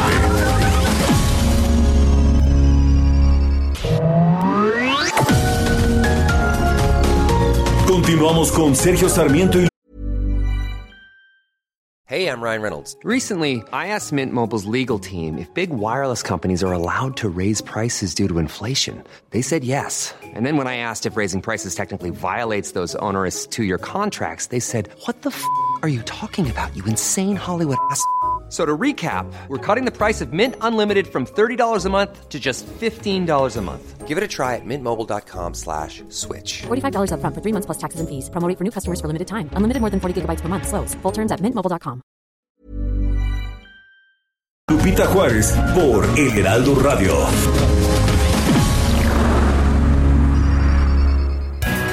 Jaque Mate con Sergio Sarmiento. No, no es una reforma para fortalecer a la Comisión Federal de Electricidad. Ninguna de las medidas de la reforma eléctrica que está impulsando el presidente de la República, Andrés Manuel López Obrador, se enfoca a mejorar la productividad, a tener una mayor capacidad dentro de la Comisión Federal de Electricidad, a fortalecer sus procedimientos internos, a hacerla una empresa más eficiente. Por eso no podemos decir que se trate de una reforma para fortalecer a la Comisión Federal de Electricidad. Lo que busca la reforma, hay que entenderlo, es simplemente prohibir que las empresas privadas más eficientes puedan competir con la Comisión Federal de Electricidad. La verdad es que la experiencia nos dice en México y en el mundo que esta no es la mejor manera para bajar los precios de la luz. La mejor forma de bajar los precios de la luz es tener empresas en competencia que estén tratando cada una de ellas de ofrecer la electricidad a un menor costo para el sistema eléctrico nacional. Prohibir la generación a las empresas más eficientes no ayuda a bajar el precio de la luz. Al contrario, lo único que provocará serán mayores tarifas para los consumidores o mayores subsidios que afectarán las finanzas públicas. Yo soy Sergio Sarmiento y lo invito a reflexionar.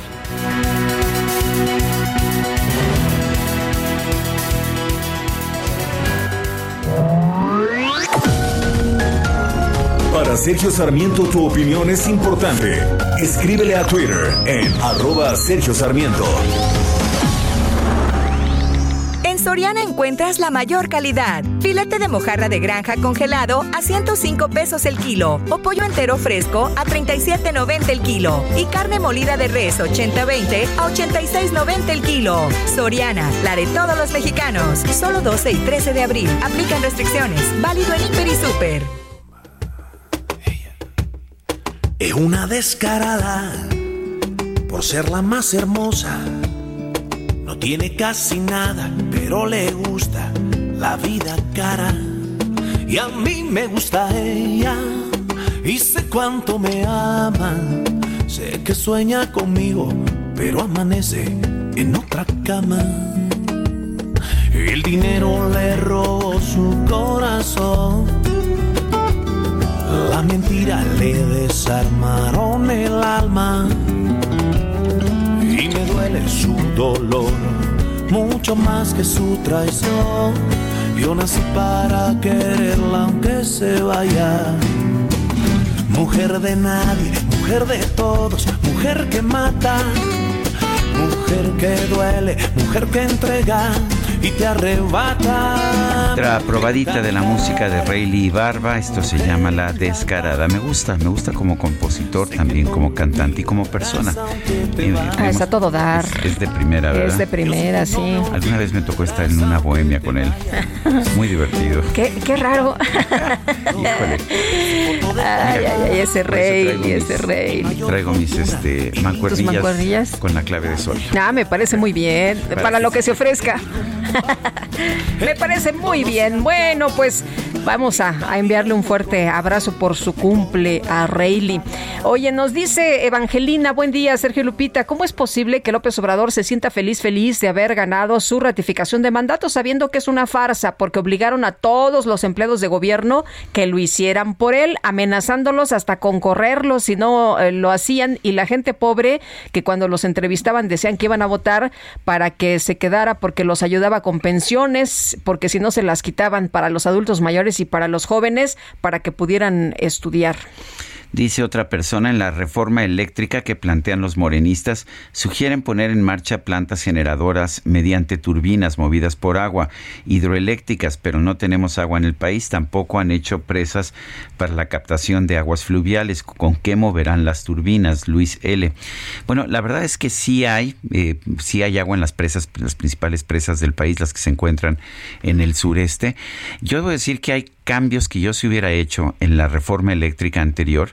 Eh, por ejemplo, eh, creo que dentro de la orden de despacho, las hidroeléctricas debieron haber quedado pues junto con las ah, otras fuentes de energía limpias. Pero este es un cambio que se podía hacer y me parece un cambio razonable sin necesidad de pues prohibir la generación de energías limpias privadas. Eh, creo que nos beneficia a todos el tener ah, energía hidroeléctrica, energía solar, energía eólica, a todos nos beneficia la eólica, no se roba el aire de los indígenas, no, la energía fotovoltaica no se roba el sol, la energía hidroeléctrica debió haber tenido un mejor orden en la orden de despacho, un mejor lugar en la orden de despacho, y eso pues siempre lo dije y hay que seguirlo manteniendo, pero de eso a prohibir la generación limpia de las empresas privadas me parece una Pues una tontería, la verdad, Sergio, cuando en otros países ya estamos viendo cuáles son los beneficios cuando están haciendo esta conversión, la verdad es que no deberíamos quedarnos atrás. En información rápidamente de último momento, el presidente ruso Vladimir Putin califica de información falsa la masacre de Busha allá en Ucrania, lo ha insistido, lo ha reiterado, él dice que esto ha sido un montaje, que son noticias falsas y bueno, pues también también información de último momento allá en Nueva York, varias personas han resultado heridas en una estación del metro en Brooklyn luego de que se desató una balacera. 8 con 36. Lo mejor de México está en Soriana. Lleva el plátano a 14.80 el kilo. Sí, plátano a solo 14.80 el kilo. Y la papaya a 23.80 el kilo. Sí, papaya a solo 23.80 el kilo. Martes y miércoles del campo de Soriana. Solo 12 y 13 de abril. Aplican restricciones. Válido en Hiper y Super.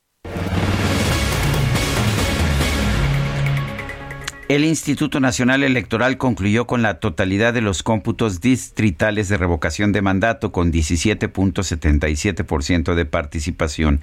Elia Castillo, adelante. Muy buenos días, Sergio Lupita, los saludo nuevamente con gusto a ustedes el auditorio. Así es, el Instituto Nacional Electoral, pues ayer por la noche decretó el cierre de este proceso de revocación de mandato, pues con el resultado final de los cómputos distritales que arrojaron una votación de 16 millones y 502 mil votos, lo que representa una participación, como bien decías, del 17.77%. En eh, sesión extraordinaria la noche de ayer, pues el consejero presidente Lorenzo Córdoba aprovechó que para señalar que a pesar de las amenazas en contra de este órgano electoral. Hay mucho INE para rato y mucho y para mucho tiempo, le pese a quien le pese. Durante esta sesión extraordinaria, el consejero presidente señaló que este ejercicio demostró que a pesar del incremento de amenazas en contra del órgano electoral, este se mantuvo independiente, autónomo, imparcial y confiable y en este contexto pues recalcó en reiteradas ocasiones que hay INE para rato. Sergio Lupita, de acuerdo al resultado final de los cómputos distritales, un millón sesenta y tres mil personas votaron eh, por revocarle el mandato al presidente Andrés Manuel López Obrador, lo que representa el 6.44%, en tanto 15 millones 159 mil ciudadanos eh, que representan el 86% de estos votos optaron porque concluya su encargo hasta 2024. Además, hubo 280.104 eh, papeletas anuladas, lo que representa el 1.69%. Con esta, con este decreto, con esta declaración, eh, se concluyó con, eh, pues, con este proceso de revocación de mandato por lo por lo que respecta al Instituto Nacional Electoral que debe destacar y como señaló la semana pasada el consejero presidente, bueno, pues falta que el Tribunal Electoral del Poder Judicial de la Federación resuelva y dé la última palabra sobre este proceso y luego de las múltiples y sistemáticas violaciones a la ley por parte de servidores públicos, entre ellos el presidente Andrés Manuel López Obrador, eh, por la veda electoral y por la eh, pues esas restricciones que hubo desde el 4 de febrero hasta el pasado domingo que pues, se violaron reiteradamente por parte de servidores públicos, pues el tribunal será quien dé la última palabra. Recordemos que el jueves pasado también los consejeros advirtieron que ante pues este desaseo por parte de los servidores públicos, incluso las eh, la sala superior, la sala especializada podría anular esta consulta, pero bueno, esperamos a ver cuál es el, eh, la palabra última, la palabra final de eh, tribunales respecto a esta consulta de revocación de mandato. Sergio Lupita. Bueno, pues uh, muchísimas gracias, Elia Castillo. Muy buen día. Buenos días y Roy Campos, director de consulta Mitowski en la línea telefónica esta mañana. Te saludamos como siempre con mucho gusto. Roy, ¿cómo estás? Buenos días. Igualmente, Lupita, Sergio, un abrazo a ambos. Oye, pues este martes el presidente Andrés Manuel López Obrador rendirá su décimo tercer informe de gobierno. ¿Cómo, cómo ves, cómo llega el presidente en su imagen? Eh, ¿Cómo ves la, la situación eh, con tanta discusión, tantas reformas, revocación de mandato, los dimes y diretes? Eh, ¿Cómo está su imagen? A ver, llega bien, llega bien, así digamos, ¿no? Llega bien. Nosotros podemos analizar y podemos decir la reforma eléctrica no le va a salir, el tren mediático, todo lo que querramos hacer. Pero el presidente siempre lo convierte en un triunfo, en un momento de éxito. Es su informe 13, sabemos un poco cómo va a estar, qué es lo que va a decir. Eh, seguramente la, el posponer la votación en la reforma eléctrica tenía ese sentido, no le ensuciamos mucho su informe pero, pero, pero llega bien. En términos de aprobación, prácticamente llega un mes desde, desde antes del aeropuerto, empezó a recuperarse de fuertes caídas de principios de año y empezó a recuperarse de manera que ahorita ya lleva un mes con una tendencia creciente en la aprobación. En ese mes ha crecido algunos tres puntos, que son muchos puntos eh, en un mes porque son millones de personas. Viene saliendo de una revocación que para él fue exitosa, porque representó mm, superar expectativas, muchos millones de votos. El resultado eh, no, no, importa mucho, sino el número de votos superó las expectativas que algunos se tenían. Entonces yo creo que va con ánimo. Sabemos un poco lo que va a hablar, ¿no? En este tres meses, en estos tres meses, el anterior fue por ahí del primero de diciembre, ¿no? Tocaba el primero de marzo, por la veda lo pospuso para estas fechas, por la veda, este informe tocaba el primero de marzo, pero vamos a hablar, va, a hablar uno, la, la, la, el aeropuerto, en este periodo sacó el aeropuerto. Dos, que la pandemia, va a decir que la pandemia las controlaron y que está bien. Eh, va a hablar de del ejercicio de revocación, que le fue muy bien. Eh, va a hablar de que la reforma energética hay que llamar a que los otros partidos no sean traidores, pero que por lo pronto es constitucional según la Suprema Corte y que va a generar una ley de litio. Va a criticar al INE, seguramente, eh, va a hablar de sus otras obras, de lo del tren Maya, del avance de dos bocas, del tren ísmico, y va a ser muy poca o nada de autocrítica, no, no nada va a decir que se le está atorando. Nunca ha hecho autocrítica el presidente, pero me parece que el, el, hecho, sin embargo, es que ya el reflector se ha alejado de la figura de su hijo y de la casa de Houston. Me parece que eso, pues, siempre ayuda, ¿no? No, no más eso, Sergio. Se ha, se ha sumado, eh, efectivamente, febrero fue su peor mes por el asunto de la Casa Gris, pero también se alejó de temas sustantivos como el asesinato a los periodistas, que lo tenía en ese foco y lo alejó totalmente, o de las cifras de inseguridad y de masacre, de repente él se ha alejado de ese tema, o, de, los temas complicados, se ha alejado de la inflación. O sea, estamos en épocas muy fuertes de inflación y como que él ese tema no es de él, no es un tema internacional. Entonces, él personalmente no ha tenido no solo ha tenido la habilidad de hablar de los temas que le conviene, sino de hacer que los demás tampoco hablen de los temas que no le convienen. ha tenido esa Oye, Roy, pero por más, por más que sea hábil, digo, la gente no vive en Neptuno, ¿no? Este, la gente padece, padece todos los días el tema de los asesinatos de mujeres, de la inseguridad, de la violencia, de cómo está la canasta básica, o sea, son cosas que son cotidianas. De acuerdo, de acuerdo. Eh, eh, eh, la, inflación la vive todos los días el ciudadano y la inseguridad la vive cada vez que abre la puerta y aparece la inseguridad en la calle o en el transporte. Sin embargo, aquí es una parte de asignación de responsabilidades. ¿A quién le echo la culpa? La oposición, el papel de la oposición siempre es decir, ve cómo te tiene viviendo este gobierno. Es decir, hacer que el ciudadano culpe al gobierno, al gobierno actual. Ese es el papel de la oposición y la oposición está distraída en discutir reforma eléctrica o que si le fue bien en la, en la revocación y entonces él distrae a la oposición para que no haga que el ciudadano lo castigue con este con este tema. O sea, son temas alejados del presidente, de la figura del presidente eh, y entonces le vuelve a ir bien. Le vuelve a ir bien y entonces castigan al alcalde o al gobernador, pero el presidente no se no se pone con ese tema, como que ese tema no es de él. Bueno, el, tiene esta, este carácter teflón, ¿no? Que tenía un Ronald Reagan en su momento y algunos otros políticos. Sí, sí, sí, de muy buen comunicador y muy buen eh, emotivo, ¿no? En esa parte emotiva. El, mensaje del domingo es totalmente emotivo, mencionando religiones, con, con, los ademanes del abrazo, los quiero mucho, soy feliz, no odio. Es una parte tipo Reagan también, ¿no? O sea, tipo de un actor que está haciendo cosas y transmitiendo, un predicador incluso. Oye, Roy, ¿cómo viste los, eh, bueno, los resultados de revocación de mandato? Mira, no, nomás hay que pensar para cuando lo juzguemos. No era una elección. O sea, no era una elección, no, no se trataba de propuestas, no se trataba incluso de, de una campaña para no votes por alguien, que es una parte esencial de una campaña. Aquí no había, no había propuestas, programas, no había nada, no era una elección. Lo que teníamos que juzgar es, es una prueba de movilización de un partido. O sea, eso era, era, nos tienen que mostrar si son capaces de movilizar suficientes personas.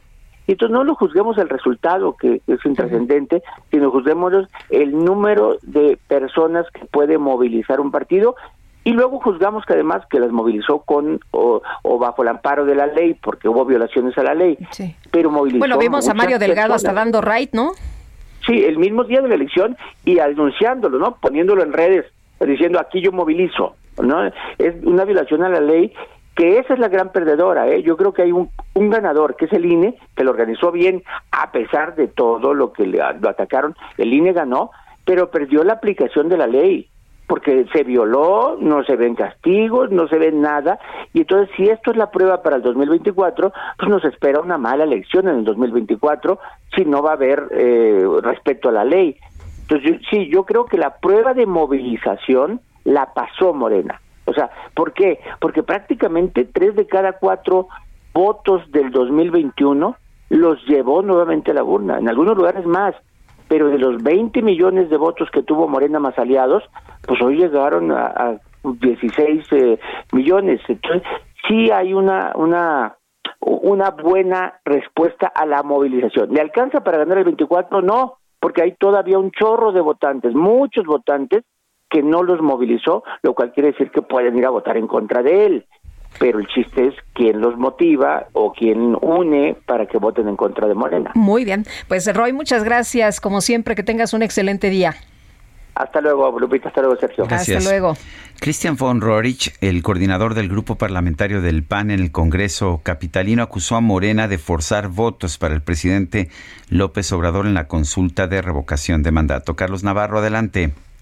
Buenos días, Sergio Lupita. Les saludo con gusto a ustedes al auditorio y les comento que el coordinador del grupo parlamentario del PAN en el Congreso de la Ciudad de México, Cristian Bonrorit, acusó a Morena de forzar votos para el presidente Andrés Manuel López Obrador en la consulta de revocación de mandato.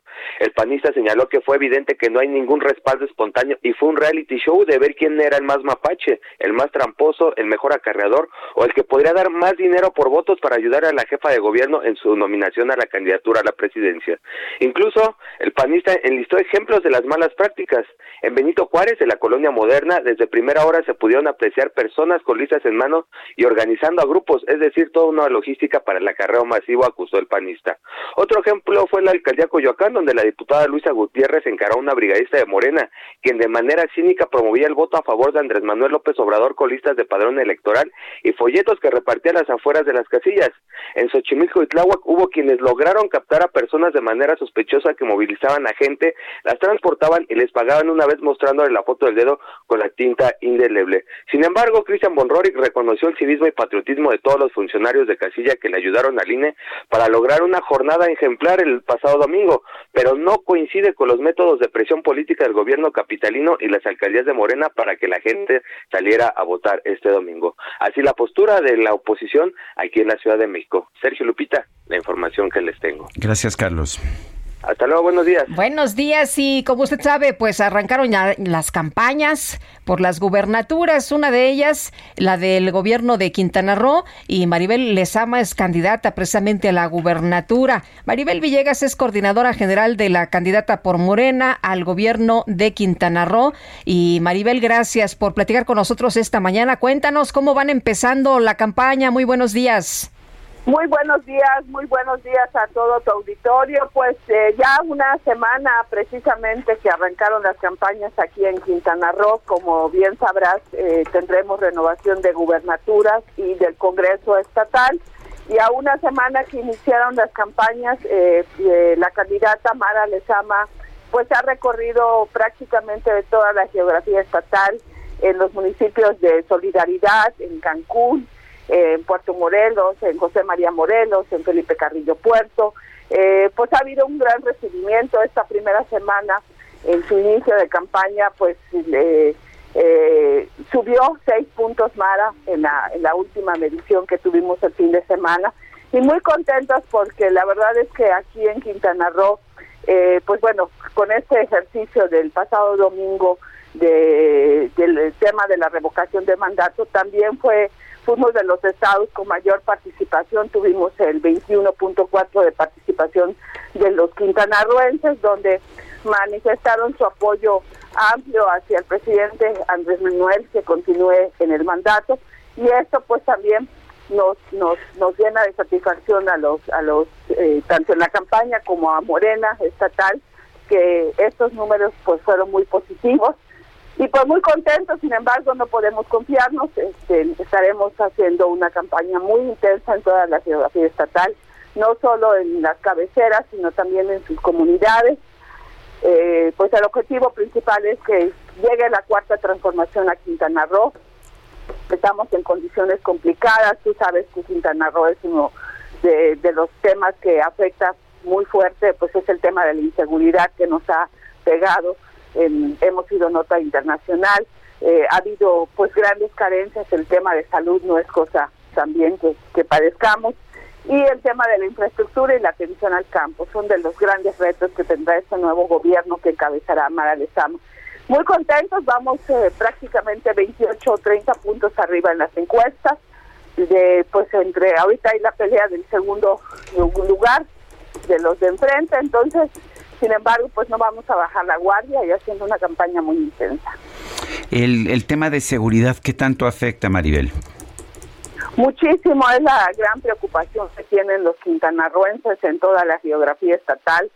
Ya no es un tema nada más de la zona norte de, de Quintana Roo, lo que es Playa del Carmen y Benito Juárez, Cancún, sino ya es un tema que impacta en todo el estado y es una gran preocupación que, que tenemos los quintanarroenses. Yo creo que finalmente este gobierno que va de salida, pues fue la gran, la gran, el gran pendiente, el tema de inseguridad que se incrementó en estos últimos cinco años de manera exponencial en el estado y que tristemente nos ha afectado pues a todos los quintanarroenses. Es el es el talón de Aquiles de este nuevo gobierno que iniciará a partir de septiembre. Y creo que es el gran pendiente que, que se tiene en Quintana Roo. Obviamente el tema de salud, eh, por la falta de atención en, en, en, temas de salud, en, no solo en las cabeceras, sino también en las comunidades, pero creo que el gran pendiente es el tema de seguridad que finalmente nosotros como el principal destino turístico nos afecta a nivel internacional esa problemática. Muy bien, Mariel Villegas, muchas gracias por conversar con nosotros. Vamos a estar atentos de pues la campaña, de las actividades y por supuesto, si nos permites, pues eh, estaremos platicando contigo. Claro, muchas gracias, que tengan buen martes. Hasta luego, Maribel Villegas, coordinadora general de la candidata por Morena al gobierno de Quintana Roo, Mara Lezama. Son las 8 de la mañana con 54 minutos. Guadalupe Juárez y Sergio Sarmiento estamos en el Heraldo Radio. Nuestro número para que nos manden mensajes de voz o de texto por WhatsApp es el 55 20 10 96 47. Regresamos. La mentira te desarmaron el alma y me duele su dolor más que su traición yo nací para quererla, aunque se vaya. Mujer de nadie, mujer de todos, mujer que mata. Mujer que duele, mujer que entrega y te arrebata. Sergio Sarmiento y Lupita Juárez quieren conocer tu opinión, tus comentarios o simplemente envía un saludo para ser más cálida esta mañana. Envía tus mensajes al WhatsApp 5520 109647.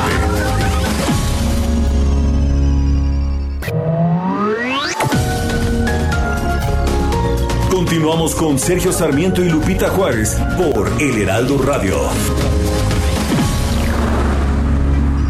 No quieres nada más de mí, te fuiste con ese infeliz. ¿Qué importa? ¿Cómo dice? ¿Cómo? ¿Qué importa? Que me va a matar la depresión, que voy a vivir en el alcohol. ¿Qué importa? ¿Qué importa? Que te fuiste sin decir adiós, que no dormirás en mi colchón. ¿Qué importa? ¿Cómo? Rencoroso. ¿Qué importa? De mi reputación, que te vale madres este amor, ¿qué importa? ¿Qué importa? Que te quise demasiado y que nadie te ha querido como yo. Así es la vida Así es la vida de caprichosa Guadalupe. No, no sé si lo sabías, si, si, te habían informado ya. A veces negra y a veces color rosa, ¿eh? Eso es cierto. Así es la vida. Una de las más famosas de este compositor chiapanejo que estamos escuchando el día de hoy, de hoy, Rey De caprichosa, a veces negra a veces color rosa en la vida. Son las 9 de la mañana, 9 de la mañana con un minuto. Vamos a un resumen de la información más importante. Un juez aplazó hasta nuevo aviso la audiencia en la que se definirá la suspensión condicional del proceso en contra del exdirector de Pemex, Emilio Lozoya, por el caso Odebrecht. Distintas agrupaciones ligadas a Morena anunciaron que van a darle seguimiento a la discusión de la reforma eléctrica en la Cámara de Diputados para exigir a los legisladores que voten en contra de esta iniciativa. La Cámara de Diputados aprobó una reforma a la Ley Federal de Sanidad Animal para castigar el tráfico ilegal de ganado con hasta 12 años de prisión y una multa de hasta 2.000 UMAS.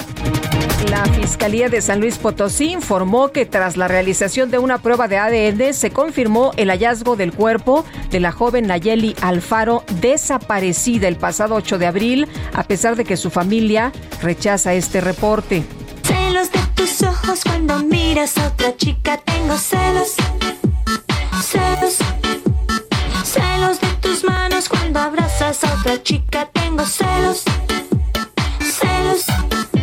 Pues fíjate que en redes sociales se dio a conocer un video que muestra a un joven de Cali, Colombia, recibiendo atención médica tras sufrir un accidente en su motocicleta. En el material se observa la novia gritando desesperadamente para que la dejen subir a la ambulancia. Sin embargo, todos los presentes se sorprendieron al notar que la joven no quería acompañar al novio, sino que éste le revelara la contraseña de su celular. No, no, no, ¿para qué te quieres enterar de lo que no te quieres enterar? Yo me monto porque me tiene que dar la clave. Espere que al menos lo atiendan los paramédicos, mami. ¿Cómo así? A ver, a ver, a ver. No, pero espere un momentito. ¿Pero cómo le va a pedir la clave?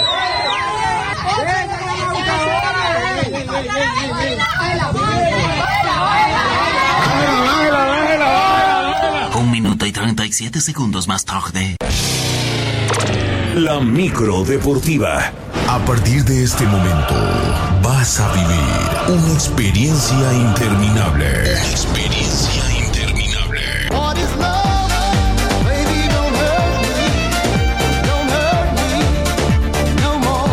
Qué buena música, qué buena música.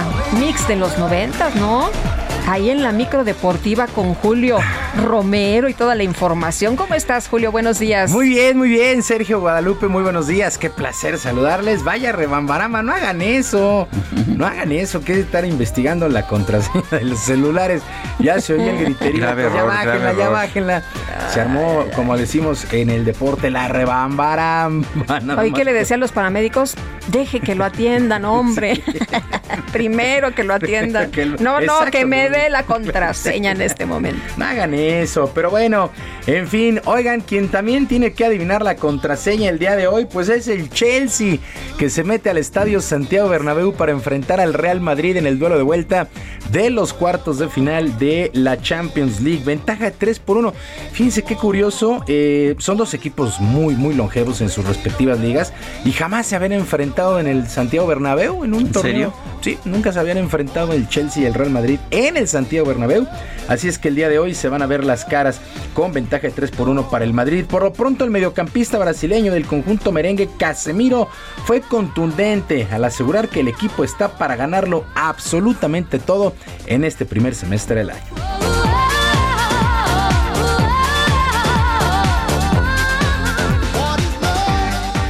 Bueno, cuando se trata de, de Real Madrid siempre se habla de ganar todo, ¿no? Yo creo que antes de empezar la temporada y si estábamos, eh, si hablábamos de estar 12 puntos por delante de la liga y cuarto final de, de Champions y ya ganar un título, yo creo que todo el mundo firmaba, ¿no? Pero nosotros sabemos que toca lo más importante, lo más importante y lo más difícil, claro.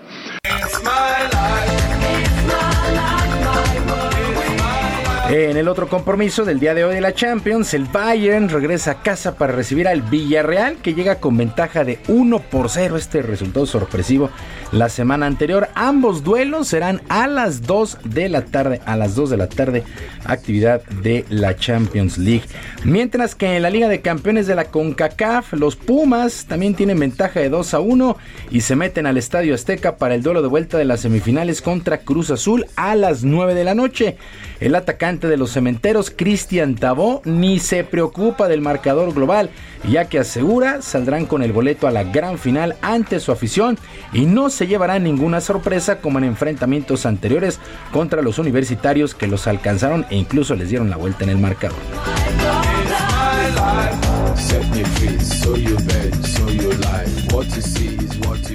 Pero este equipo es, es diferente al, al, al de ese entonces. Este, es un equipo eh, que se ha renovado un montón, eh, con otra mentalidad. Eh, nosotros tenemos claro lo que tenemos que hacer y, no estamos recordando esos, esos partidos que ya, que ya pasaron. nosotros tenemos que concentrarnos en, lo que es el ahora y, y, y el ahora nos, nos demanda ganar. Y eso es lo que vamos a hacer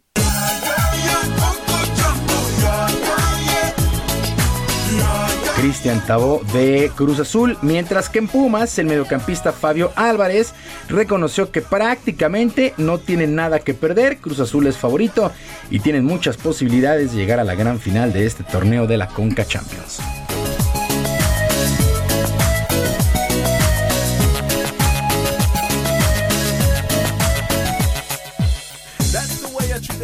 Tenemos que demostrar eh, carácter, eh, sabemos que ellos se nos, se nos van a venir porque van a querer eh, buscar el gol, pero nosotros tenemos que estar tranquilos, confiar en lo que venimos haciendo, demostrar lo que venimos haciendo y hacer nuestro partido. Creo que si nosotros hacemos nuestro partido eh, vamos a tener mucha chance de, de ganar.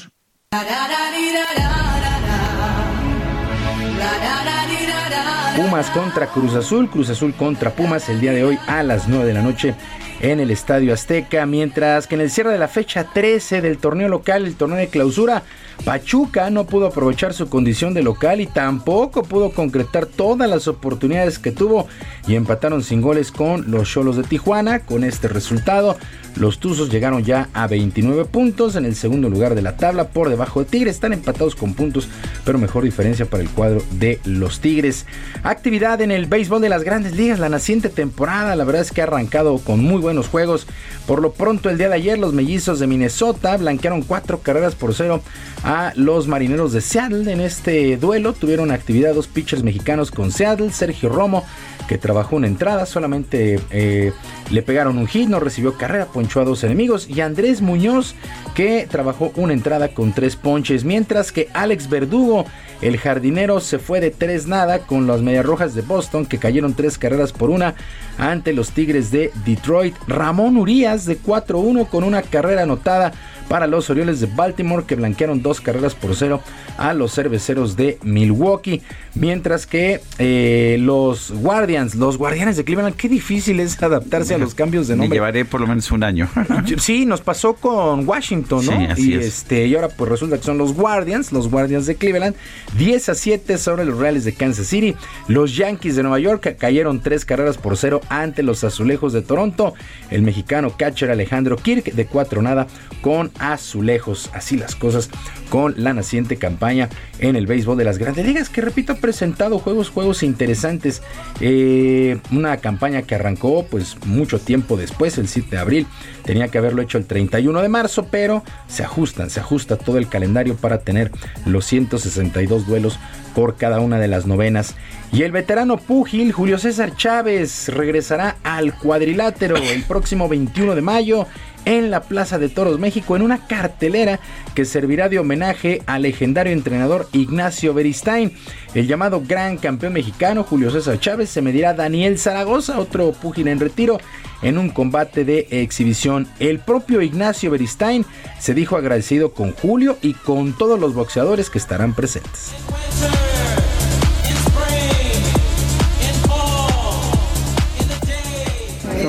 Estoy muy contento porque nunca esperé que Julio Chávez me dijera que sí. Llevamos una gran amistad de mucho tiempo. Hemos tenido alguna relación alguna vez de entrenador a jugador, pero sé que es difícil para él aceptar una situación de esa. Sin embargo, pronto me dijo que sí. Ignacio Beristain, que ha formado a muchísimos campeones mexicanos. Por cierto, en esta misma cartelera del 21 de mayo estarán Humberto La Chiquita González, Juan Manuel Márquez, Johnny González, entre otros. Merecidísimo, merecidísimo homenaje a Ignacio Beristain. Salón de la fama del boxeo allá en Canástota. Y pues sí, insisto, ha armado, pues ha montado muchos, muchos campeones mexicanos en el mundo del boxeo. Sergio Guadalupe, amigos del auditorio, la información deportiva este martes, que es un extraordinario día para todos. Muchas gracias, Julio. Buenos días también para Buenos días.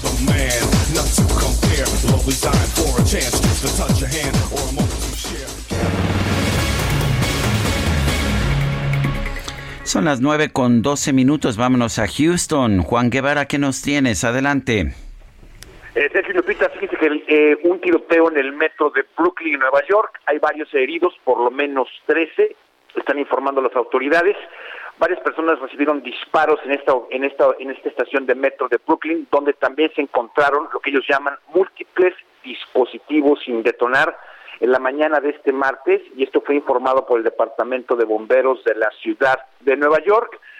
Hasta este momento se reportan que por lo menos 13 personas fueron trasladadas a hospitales del área luego del eh, incidente en el metro. En principio, la agencia no dio más detalles sobre estos dispositivos encontrados, pero informó que cuando atendieron a una llamada por una condición de humo en la estación de metro de la calle 36 con la cuarta avenida a eso de las 7.30 hora de México, 8.30 hora de Nueva York, se encontraron, eh, se encontraron a varias personas heridas de bala. Esto es una noticia en desarrollo, eh, vamos a seguirles eh, monitoreando y, informando si existe algo. En este momento lo único que sabemos es que se encontraron también eh, dispositivos sin detonar, sin embargo no eran dispositivos explosivos activos. Así que vamos a estar pendientes de esta noticia, si sucede algo les comunicamos, pero esto es una noticia en desarrollo. Juan Guevara, muchas gracias y estaremos al pendiente. Estamos a las órdenes, gracias. Buenos días y vamos a otros a otros temas. La Secretaría de Movilidad de la Ciudad de México informó que fueron dadas de alta todas las personas hospitalizadas luego del choque del Metrobús la semana pasada. Carlos Navarro, cuéntanos, buenos días. Buenos días, les saludo con gusto a ustedes, el auditorio, y les comento que a cuatro días del incidente, todas las personas que fueron hospitalizadas por el choque entre el Metrobús y una unidad de transporte público concesionado en Paseo de la Reforma ya fueron dadas de alta, así lo informó la Secretaría de Movilidad de la Ciudad de México. La dependencia explicó que la aseguradora continuará con la cobertura de gastos hasta el alta del tratamiento y se mantendrá en contacto con las y los usuarios afectados, así como con sus familias para registrar la evolución de cada uno de ellos. Comentarles que tras el incidente se dieron 88 atenciones médicas prehospitalarias. De estas, 78 personas decidieron ser ingresados de manera preventiva a los hospitales Diomed, Cruz Roja, Magdalena de las Salinas y la Clínica 2 del IMSS. En este caso fueron lesiones menores en la gran mayoría o simplemente la revisión médica que solicitaron varios de los usuarios. Se tuvo registro de fracturas en cadera o cervicales, así como traumatismos craneoencefálicos, personas policontudidas y con dislocaciones, ninguna de gravedad. Y recordemos que por este hecho, la Fiscalía General de Justicia de la Ciudad de México inició una carpeta de investigación por los delitos de lesiones y daño a la propiedad. Sergio Lupita, la información que les tengo. Gracias, Carlos. Hasta luego, buenos días. Son las nueve con quince minutos. Vamos a enlazarnos con Marta Bárcena, columnista del Heraldo de México, embajadora eminente de nuestro país. Adelante, Marta. Buenos días. Buenos días al auditorio de Sergio Lupita en el Heraldo Radio.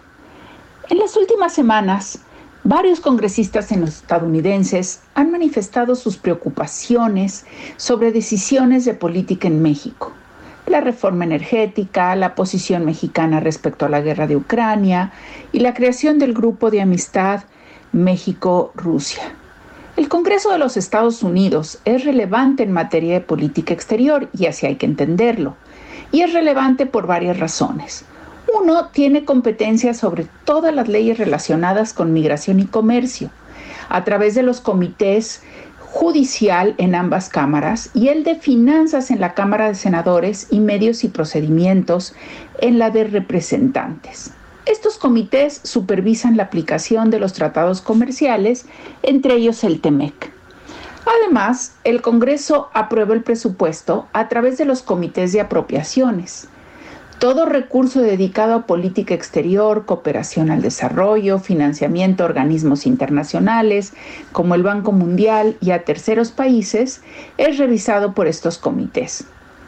Finalmente, los comités de asuntos exteriores de ambas cámaras, muy poderosos, supervisan la política exterior de los Estados Unidos y el del Senado ratifica nombramientos de embajadores y funcionarios del Departamento de Estado. Como en México, al interior del Congreso de los Estados Unidos operan la división partidista, pero también una serie de grupos de interés que se conocen con el nombre de caucus. Existe el caucus progresista, el afroamericano y para el caso de México el muy importante caucus hispano, integrado por cerca de 38 congresistas de origen hispano, la mayoría de ellos de origen mexicano. Este grupo es fundamental para todos los temas que se relacionan con México y jugó un papel esencial en la aprobación y ratificación del TEMEC y es el más importante en todo lo que se refiere a la asignación de presupuestos a proyectos fundamentales para la comunidad hispana. Está la fuerza del Congreso de Estados Unidos en materia de política exterior que todas las embajadas en Washington tienen secciones especiales para prestarle atención y darle seguimiento.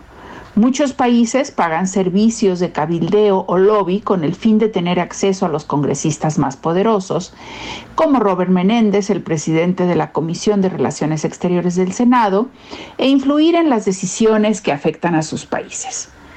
Durante los dos años que fui embajador en Washington, el gobierno de México no pagó servicio alguno de cabilderos y sin embargo tenía un acceso privilegiado y un diálogo fluido con los congresistas americanos, siempre para tratar temas relativos a la relación bilateral y a la ratificación del TEMEC.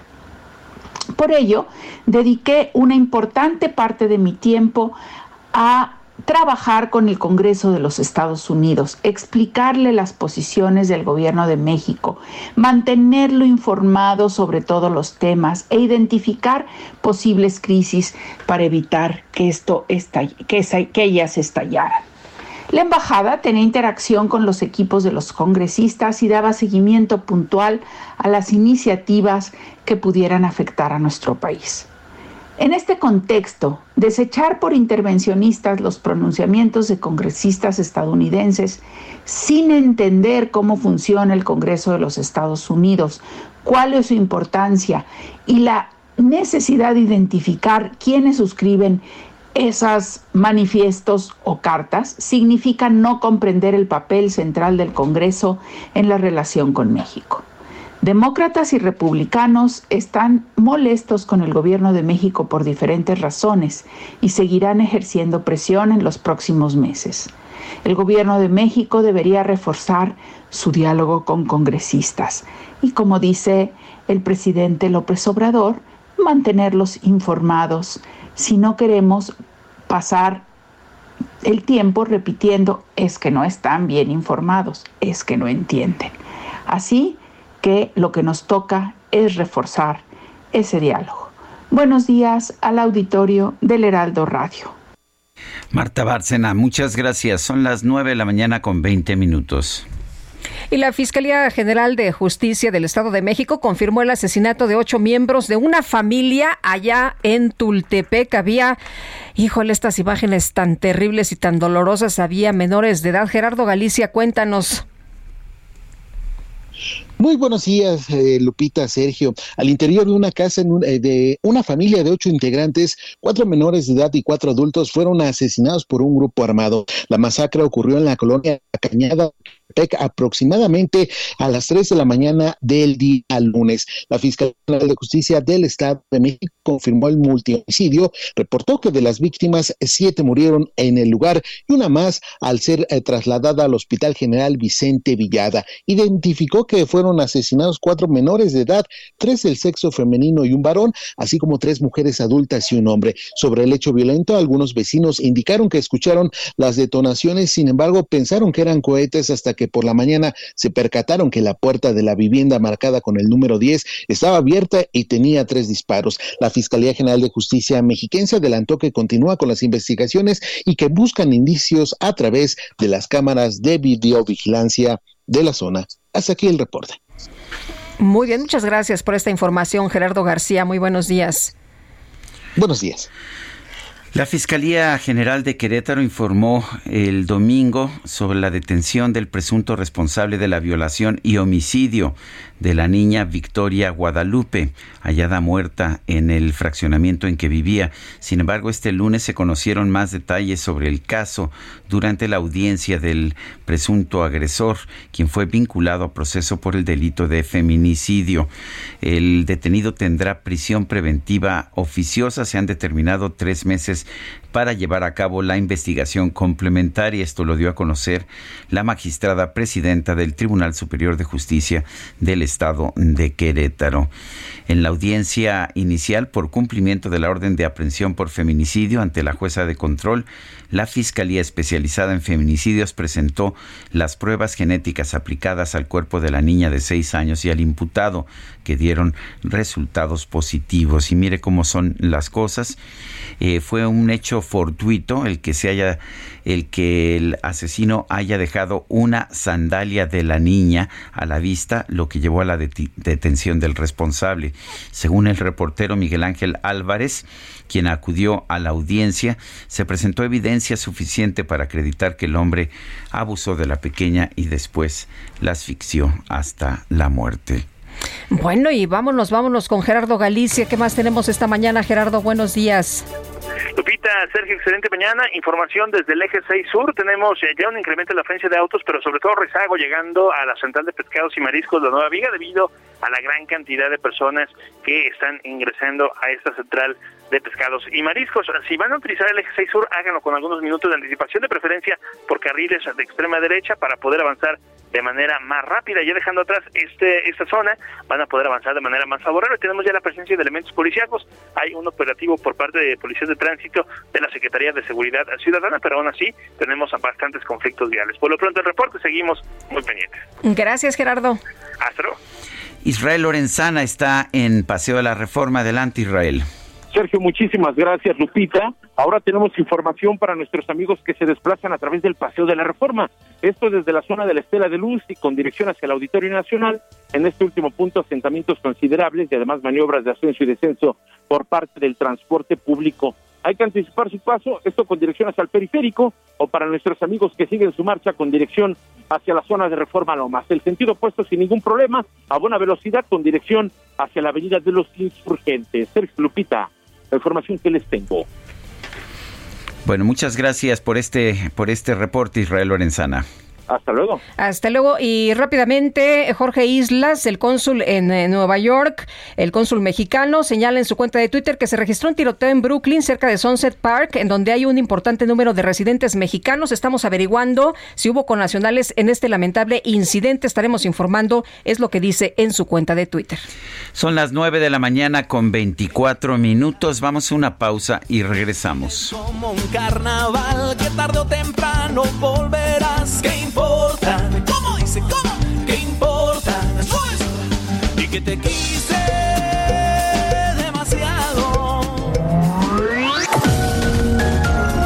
Sergio Sarmiento y Lupita Juárez quieren conocer tu opinión, tus comentarios o simplemente envía un saludo para ser más cálida esta mañana. Envía tus mensajes al WhatsApp 5520 109647.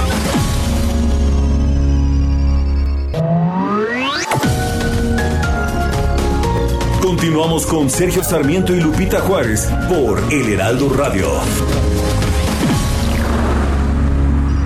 Amigos del Heraldo Radio, ¿han pensado que quizá llegó la hora de dejar de rentar? Pues este es el momento porque en Citibanamex puedes contratar un crédito hipotecario con cero. Sí, escucharon bien, cero comisiones, además de que el avalúo es reembolsable y pueden financiar sus gastos notariales. Y si ya tienes una hipoteca, igual deberías acercarte a Citibanamex porque podrías mejorarla, ya que tienen una tasa de interés anual fija desde 7.90%, una tasa muy atractiva si la comparas con lo que seguro tienes ahora. Conoce toda nuestra oferta en citibanamex.com diagonal hipotecario o visita tu sucursal CAT 10.5% sin IVA, calculado el 1 de noviembre de 2021, vigente al 30 de abril de 2022. Gracias. Cuántas tonterías.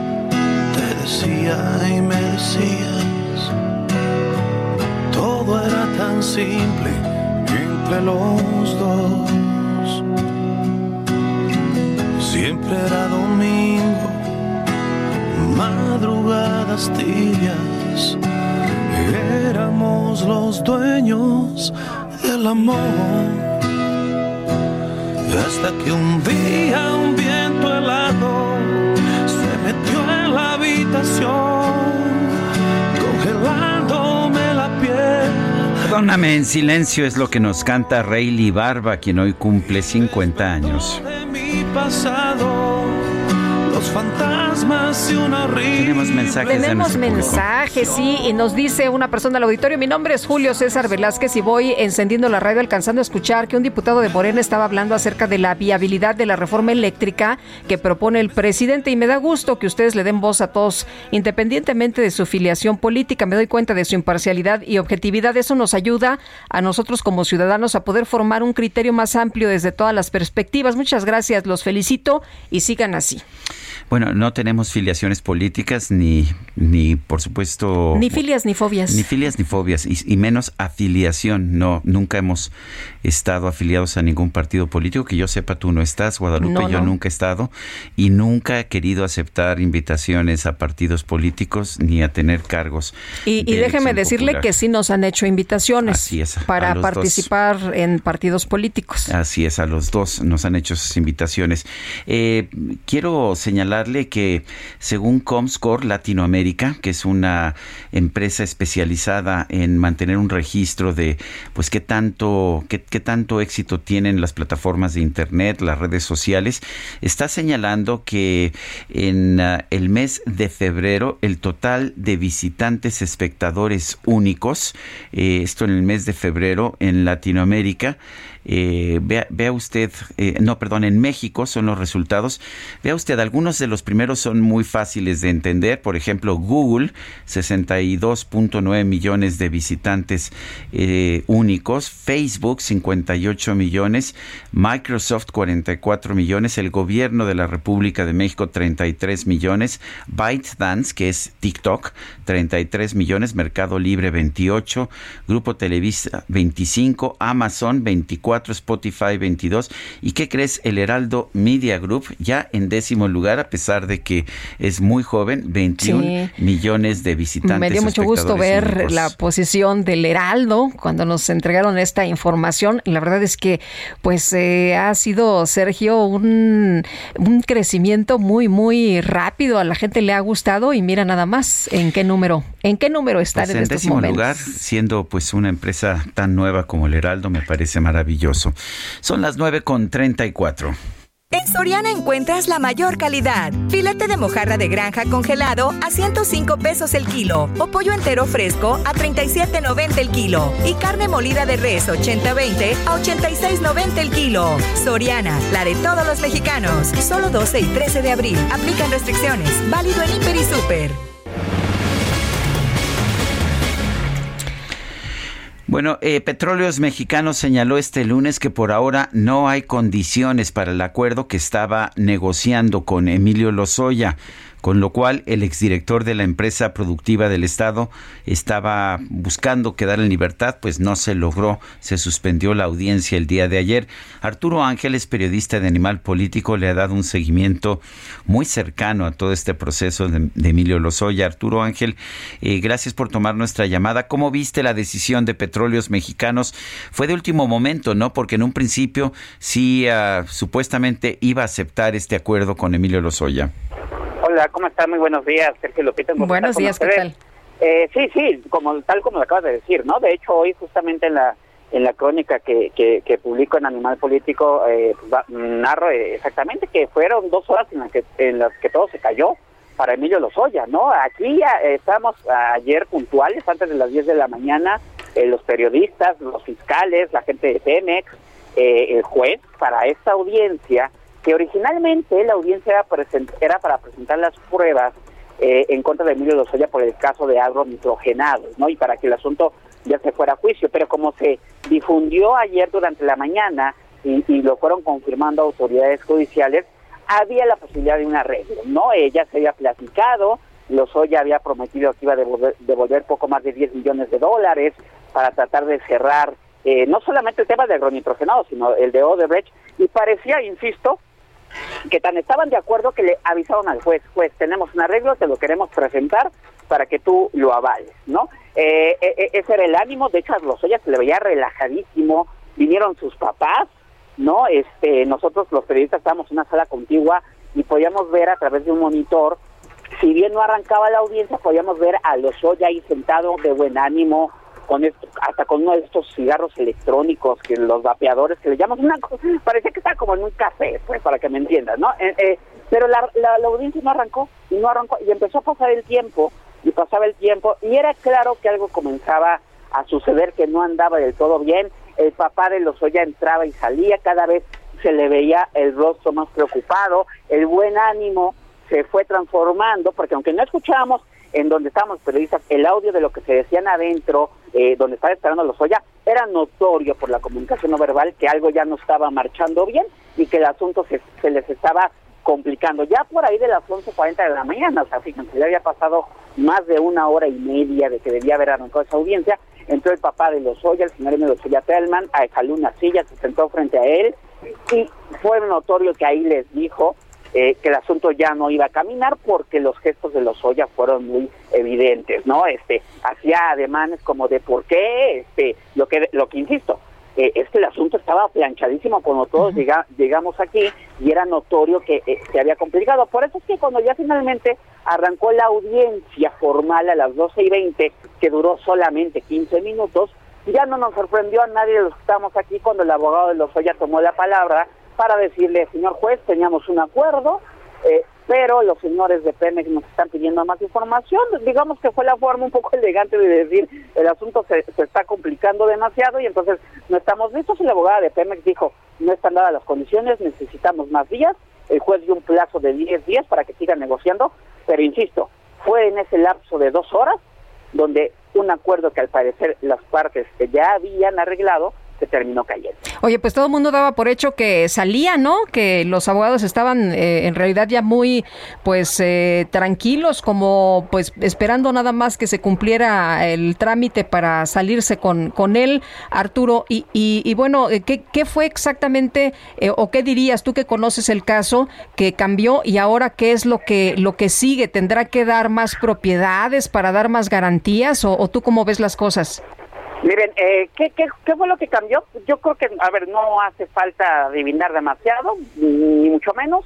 Eh, ayer al presidente le preguntaron en la mañana, ¿no? Eh, al presidente López Obrador sobre este acuerdo y el presidente declaró que él estaba a favor de que se reparen los daños, pero que la cantidad, para decirlo en pocas palabras, que le parecía poco dinero. Que era poco dinero, ¿no? La verdad. Ajá, exactamente, sobre todo si vemos que Alonso Ancira regresó eh, se comprometió a pagar 220 millones de dólares y los hoy está ofreciendo 10, ¿no? O sea, el abismo es enorme. Lo que sorprendería aquí es que Pemex, eh, pues, estaba de acuerdo y entonces, ¿qué pasó ahí? O sea, porque Pemex, pues, claramente estaba bajo jurisdicción del gobierno federal. Entonces, ¿pero qué fue lo que cambió la situación? Es que no hay otra cosa más que esa declaración, porque, insisto, aquí llegaron De hecho, el juez ayer, cuando concluye la audiencia, les dice, oigan, pero para la otra avísenme si realmente tienen el acuerdo o no, porque ¿para qué piden una audiencia? Estamos aquí esperando y usted no está poniendo de acuerdo para la otra avísenme. No, es que la verdad, y el, digo, el, uno entiende el juez habla de ese formalismo. Pero es que la verdad es que ellos sí llegaron de acuerdo, o sea, sí habían pedido la audiencia hoy porque estaban de acuerdo. Y fue en la mañana en donde el asunto se cae y evidentemente tiene que ver con eso, ¿no? Entonces, eh, eh, ¿qué va a pasar ahora? Pues miren, yo honestamente creo que se trata de un asunto de dinero, básicamente, ¿no? Eh, creo que la misión de Emilio Lozoya, porque hoy además había la la otra audiencia del tema de Odebrecht, donde se iba a presentar el acuerdo por ese otro caso. Evidentemente se terminó postergando también porque claramente ahora Pemex no está de acuerdo, se ve que ya ya hubo ahí una instrucción de este, mejor revisemos bien qué, le qué, estamos aceptando, entonces yo creo que vendrán días en los que Emilio Lozoya pues tendrá que poner más cosas sobre la mesa, a lo mejor más propiedades. pago con más propiedades, exactamente, otras cuentas, no lo sabemos, yo creo que por ahí va a caminar el asunto este y, esperemos no a ver este creo que básicamente la misión de los hoy en los siguientes días es eh, pues juntar más cosas para tratar de que a Pemex y al presidente pues les parezca que es justo el arreglo que están buscando. Bueno, pues Arturo Ángel, periodista de Animal Político, gracias por ofrecernos estas reflexiones. No, que tengan muy buen día. Hasta luego. ¿Cómo lo ves, Guadalupe? Finalmente una cuestión de dinero, una cuestión de lana. Oye, pero ¿cómo le hacen caso rápidamente al presidente, no? Lo que dio el presidente ahí en la mañanera y rápidamente actúan, que esto fue pues lo que pasó al eh, parecer no eh, estuvo de acuerdo con el, la cantidad y dice Arturo Ángel, pues yo la neta lo veo como un tema de dinero. Bueno, son las nueve de la mañana, nueve de la mañana con 41 minutos y vámonos con Gastrolab. GastroLab. Historia, recetas, materia prima y un sinfín de cosas que a todos nos interesan.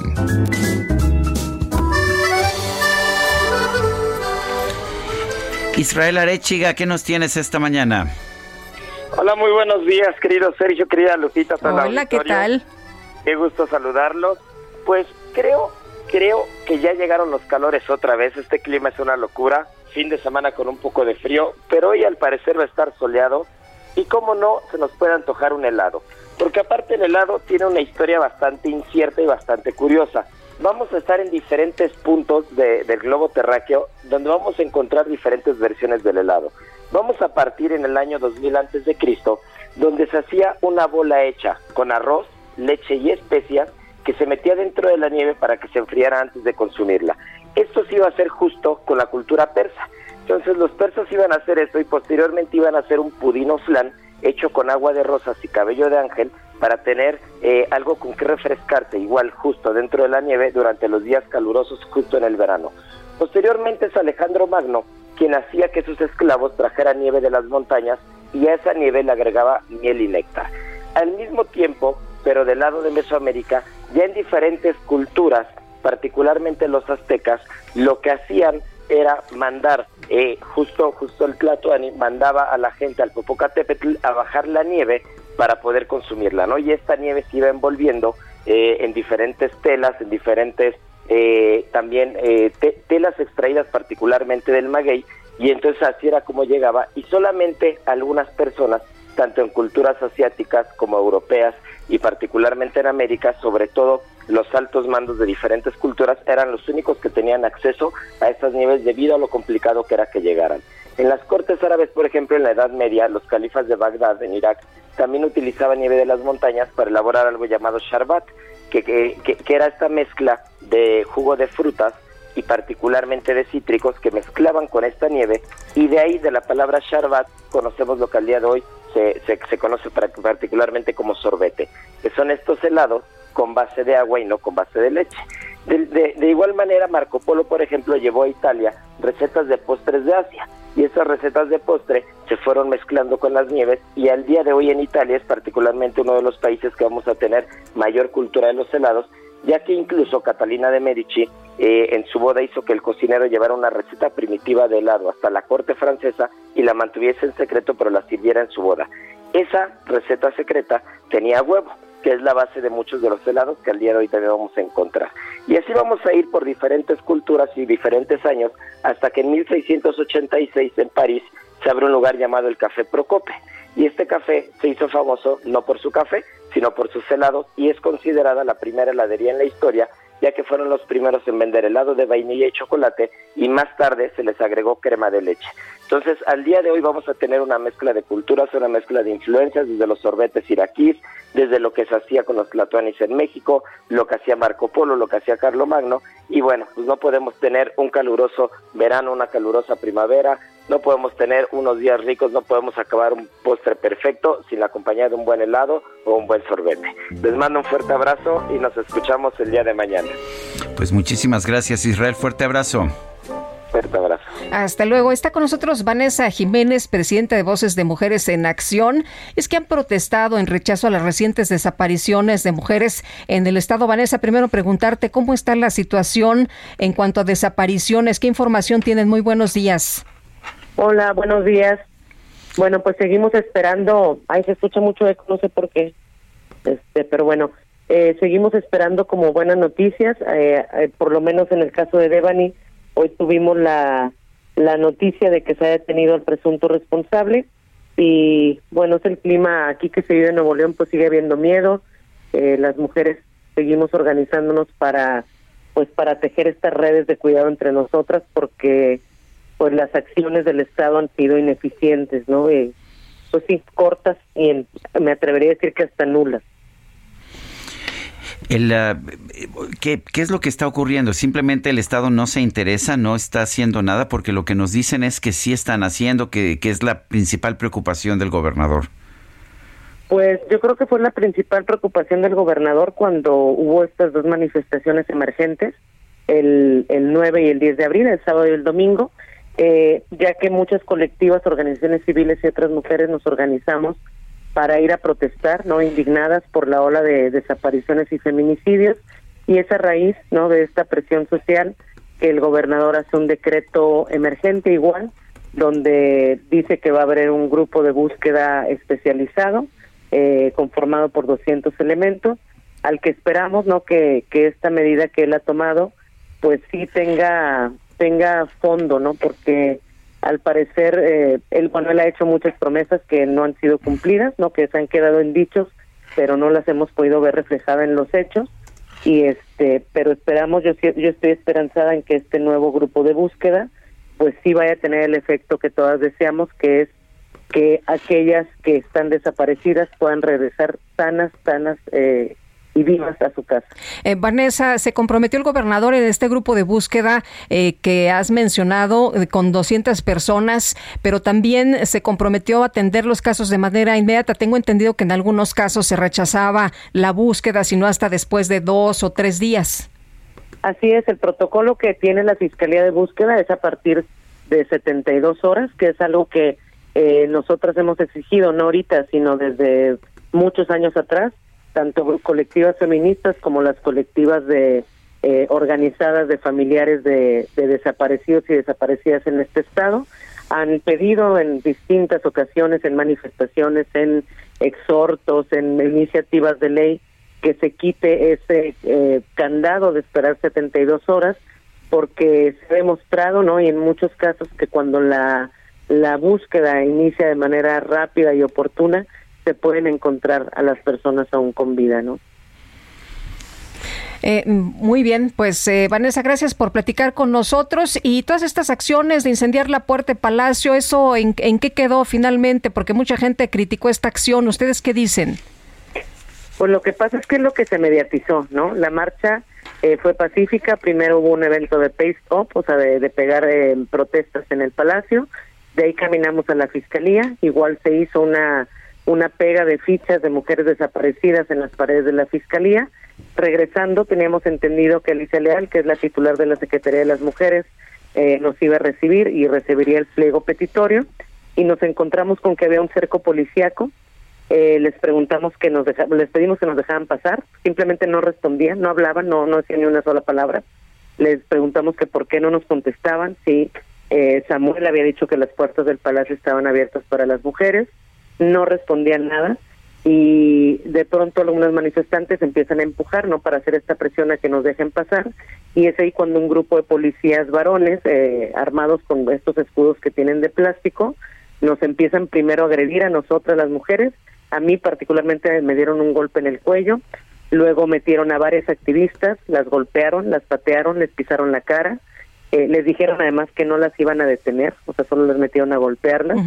Eh, hubo manifestantes con nariz fracturada, con costillas rotas. Y eso es algo que nunca se mencionó. La quema de la puerta fue aproximadamente dos horas después de eh, la brutalidad policíaca que ellos iniciaron y que obviamente iba a tener una respuesta por parte del movimiento. A veces me parece o te me da la impresión que pareciera estar provocada para que luego los medios de comunicación se enfoquen en ese punto y el tema es que las desapariciones y los feminicidios vuelven a quedar en último lugar. Pues sí. Muy bien, Vanessa, muchas gracias. Muy buenos días. Gracias, buenos días. Hasta luego. Son las 9 con 50 minutos. Lo mejor de México está en Soriana. Lleva el plátano a 14.80 el kilo. Sí, plátano a solo 14.80 el kilo. Y la papaya a 23.80 el kilo. Sí, papaya a solo 23.80 el kilo. Martes y miércoles del campo de Soriana. Solo 12 y 13 de abril. Aplican restricciones. Válido en Hiper y Super.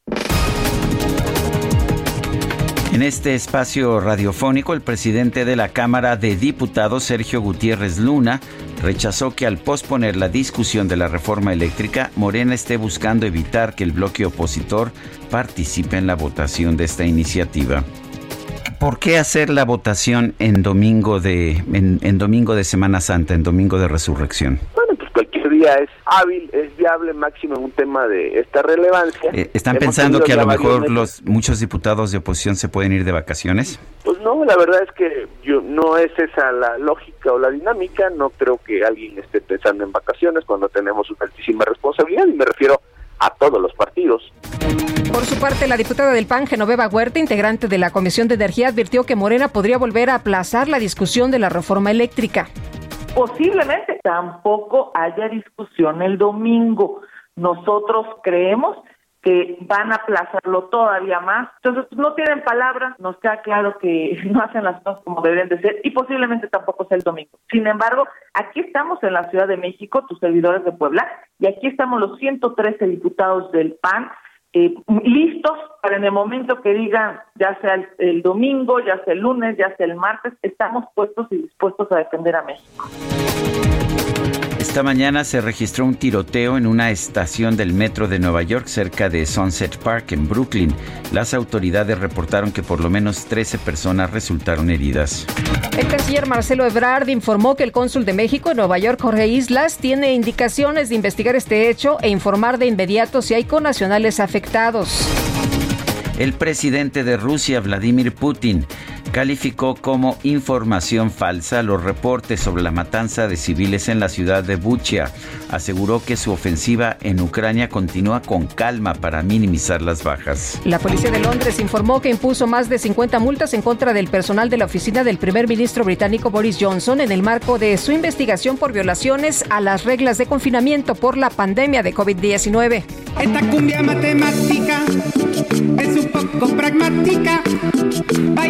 Baile la por el Bueno, pues la Sociedad Matemática Mexicana informó que cuatro jóvenes de nuestro país obtuvieron medallas en la décimo primera Olimpiada Europea Femenil de Matemáticas que se celebró en Hungría. Ana Illanes de la Ciudad de México y Cintia López de Guanajuato obtuvieron la medalla de plata, mientras que Andrés Escalante de Morelos y Victoria Cantú de la Ciudad de México ganaron el bronce. La delegación mexicana se ubicó en el lugar número 15 de 57 países participantes y eso sí es motivo de orgullo. Súmate. ¿Qué crees, Guadalupe? ¿Qué pasó? Que con orgullo Ah, qué, qué bonito despedirse con esta nota, con una buena, ¿no? Sí, con esta buena. Muchas felicidades a las participantes. Oye, y felicidades también a Mónica Garza y a Monero Alarcón porque están ah, de cumpleaños. Los dos están de cumpleaños, los dos. Felicidades. A ver al rato dónde será el mole. Pues Vámonos. No, me han invitado. ¿No te han invitado? Híjole. Híjole. A mí tampoco, pero pues que la disfruten, que la pasen muy bien y nosotros nos escuchamos mañana aquí a las 7 en punto. Hasta mañana, gracias de todo corazón. Porque nos perdimos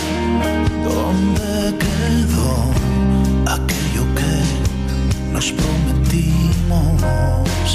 ¿Quién se metió entre nosotros? ¿Quién te llenó? Heraldo Media Group presentó Sergio Sarmiento y Lupita Juárez por El Heraldo Radio.